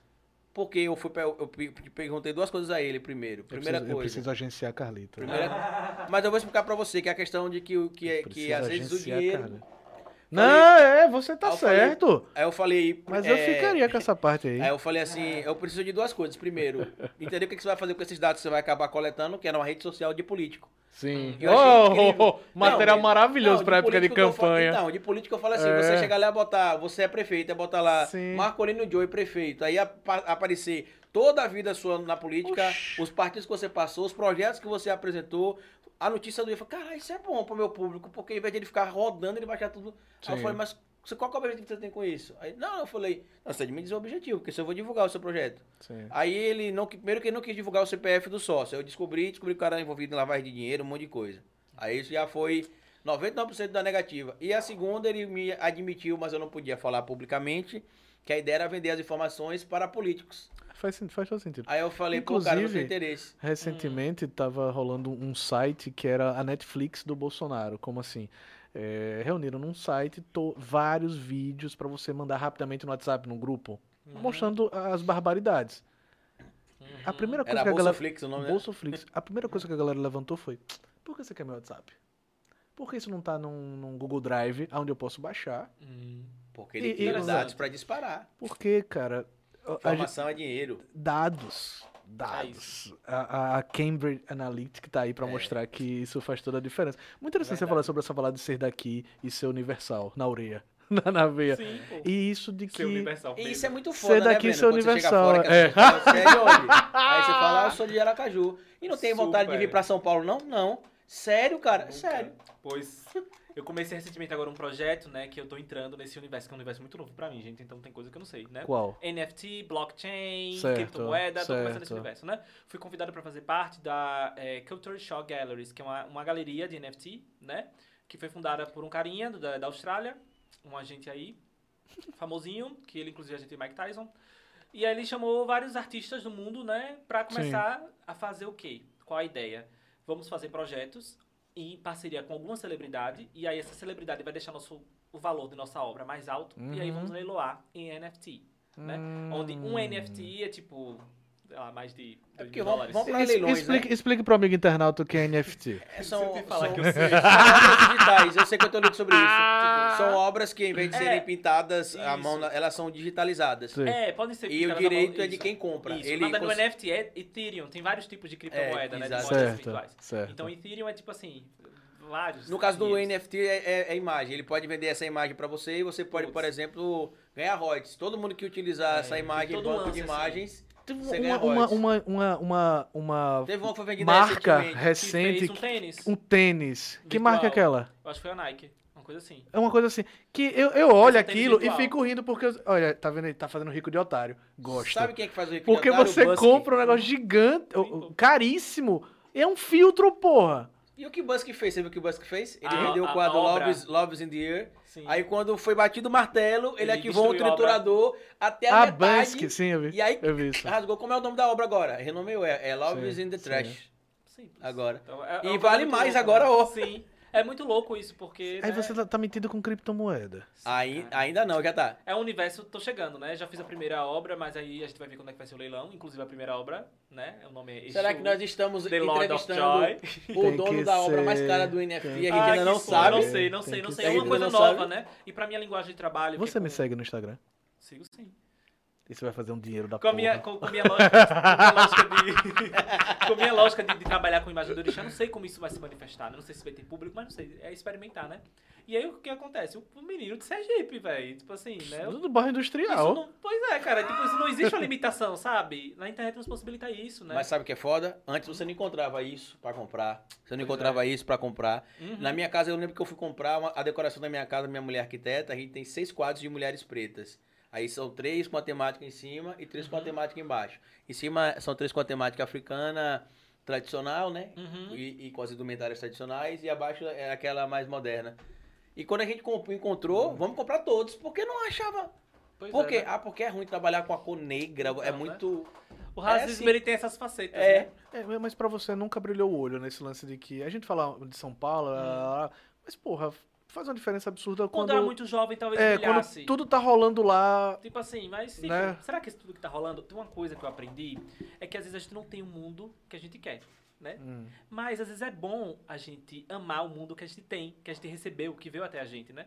Então, assim, tipo, eu, sou, eu me sinto muito contemplado por, ter, por estar no lugar, olha, no mesmo estado, trabalhando no estado, na minha cidade, onde tem meu terreiro, meus amigos, meus pais, as pessoas que eu gosto de estar próximo, e aqui eu consigo chegar no mundo todo, né? Tipo assim, eu consigo caminhar, Perfeito. sabe? Virtualmente. Então, putz, isso é maravilhoso. Eu não preciso estar isolado em um prédio, foda né? Em um prédio sabe? alto de São Paulo, né? Em, trabalhando em alguma agência de design, talvez eu, eu desgastasse horas e horas de meu dia, né? Chegando morto em- na minha casa, é, para falar, nossa, eu cheguei lá, cheguei aqui, sim. né? Eu tô aqui na minha cidade, eu tô feliz. Isso pra mim é o que importa, né? Essa felicidade que a gente tanto fala, né? As pessoas tanto falam. É. Eu acho que eu tô no lugar, né? Isso não me impede, claro, de oportunidades, né? Talvez. É, Talvez o- conexões. Talvez, Conexões, porque quando você tá num lugar onde passa muita gente de muitos lugares, eu digo isso porque durante um momento eu pensei em ir, mas sempre na perspectiva de voltar. Porque eu quero criar meu filho aqui. Eu Sim. adoro Aracaju do mesmo jeito. É, mas eu sei que, tranquilamente, uma temporada é, é, num, num lugar, numa metrópole como essa, de eu Uhum. conseguir apresentar o meu trabalho para pessoas Sim, sim, certas, super. Possivelmente aceleraria, aceleraria o processo. Entretanto, eu comecei a pensar melhor já há alguns uns dois anos sobre o estar lá. E aí eu cheguei É na conclusão questão. de que eu já cheguei. Então, Então, pois é, eu- né? como eu já estou feliz com o que eu tenho, tudo que vem é lucro. Exatamente. Eu acho que essa Profissionalmente é, também feliz. É essa é a lucro. coisa, né, cara? Eu acho. Agora, sabe o que é que acontece lá que é muito seduzo- sedutor? Eu, eu já falei que ia fazer a última pergunta, eu já Sim, falei da sim. dele. Mas eu vou fazer a última pergunta agora, que eu tô aqui desde Sim, 9 da diga, manhã. diga. O que é sedutor é que eu fui debater na Jovem Pan com o MBL. E assim, muita gente não me conhecia. Eu já tinha muitos seguidores no Brasil. Mas eu era o cara do Nordeste, ou como o Kim Kataguiri me chamou, o gordinho que reclamava que tinha deixado ele em pé. Eu tinha me deixado em pé na cadeira. Que eu, que eu cheguei no estúdio, ele tava lá, eu falei. Sim, vocês dois são, são políticos, eu sou o povo, eu fico em pé. É, o povo tem que se lascar, não sabe votar, não sei o quê. Eu sei que ele falou brincando, mas, Sim. porra, é assim que Aí eles você ruma, também, muito você, sobre, você ruma muito errado, né? E aí o que aconteceu? Na semana que meu primeiro vídeo foi ao ar com o debate, eu ganhei 30 mil inscritos. Aí muita gente falou, cara, você tem de ir pra São Paulo, você tem de ir. Eu falei, não, eu tenho de ficar em Aracaju. Por quê? Porque o meu trabalho é pela internet, eu consigo conversar com gente da Bélgica, da Austrália, Exato. É. de Angola. Pô, tem uma galera que, que conversa comigo de Angola, de Moçambique, é foda.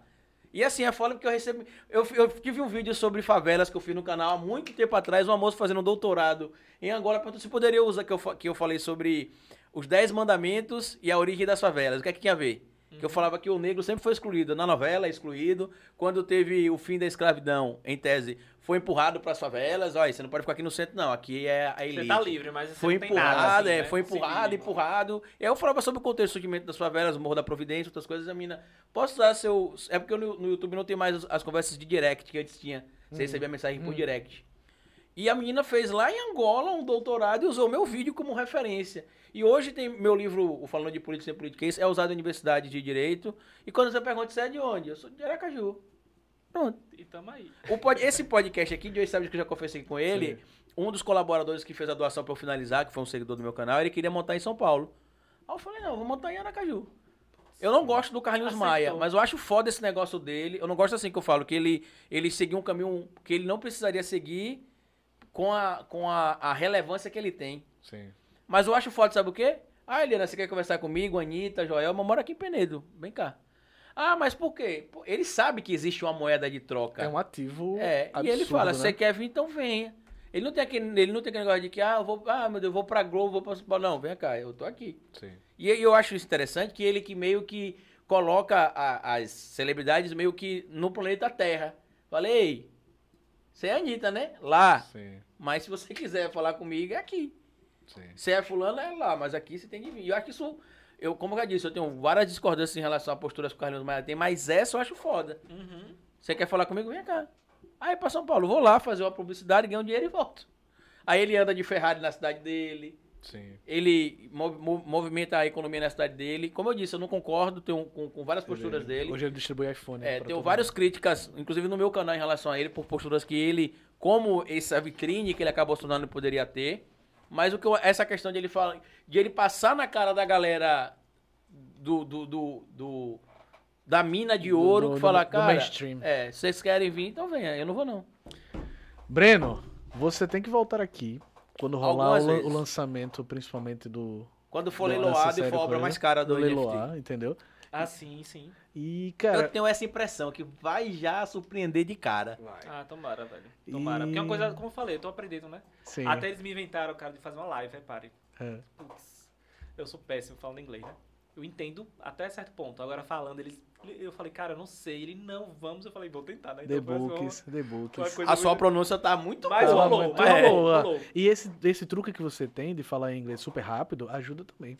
né? É, porque não é a pessoa. ó, ó, ok. Eu entendi Yeah, mais do que falei, né? Yeah, yeah, yeah. Então, assim, eu deixava muito nítido, assim, que, olha, cara, é uma coisa Sim. nova pra mim, eu tô aprendendo com vocês, né? Porque é uma dinâmica muito nova. Sei lá, até um tempo atrás eu nem acreditava nisso, né? Mas eu tô me propondo, né? Os caminhos que chegam até mim, eu vou tentar, né? Desvendar, né? Então, E eu acho isso dá não certo, ter né? medo, saber se jogar. não- não corre, se né? der, deu. Se não der, é experiência e acabou. É, concordo. É isso, tudo, né? Experiência é tudo. Melhores convidados. Qual, qual- qual que é o- qual que é a mensagem do final? A mensagem no final? É. Breno, se as pessoas quiserem conhecer o seu trabalho, encontra onde? E quiserem comprar, inclusive, o quadro, divulgar o leilão.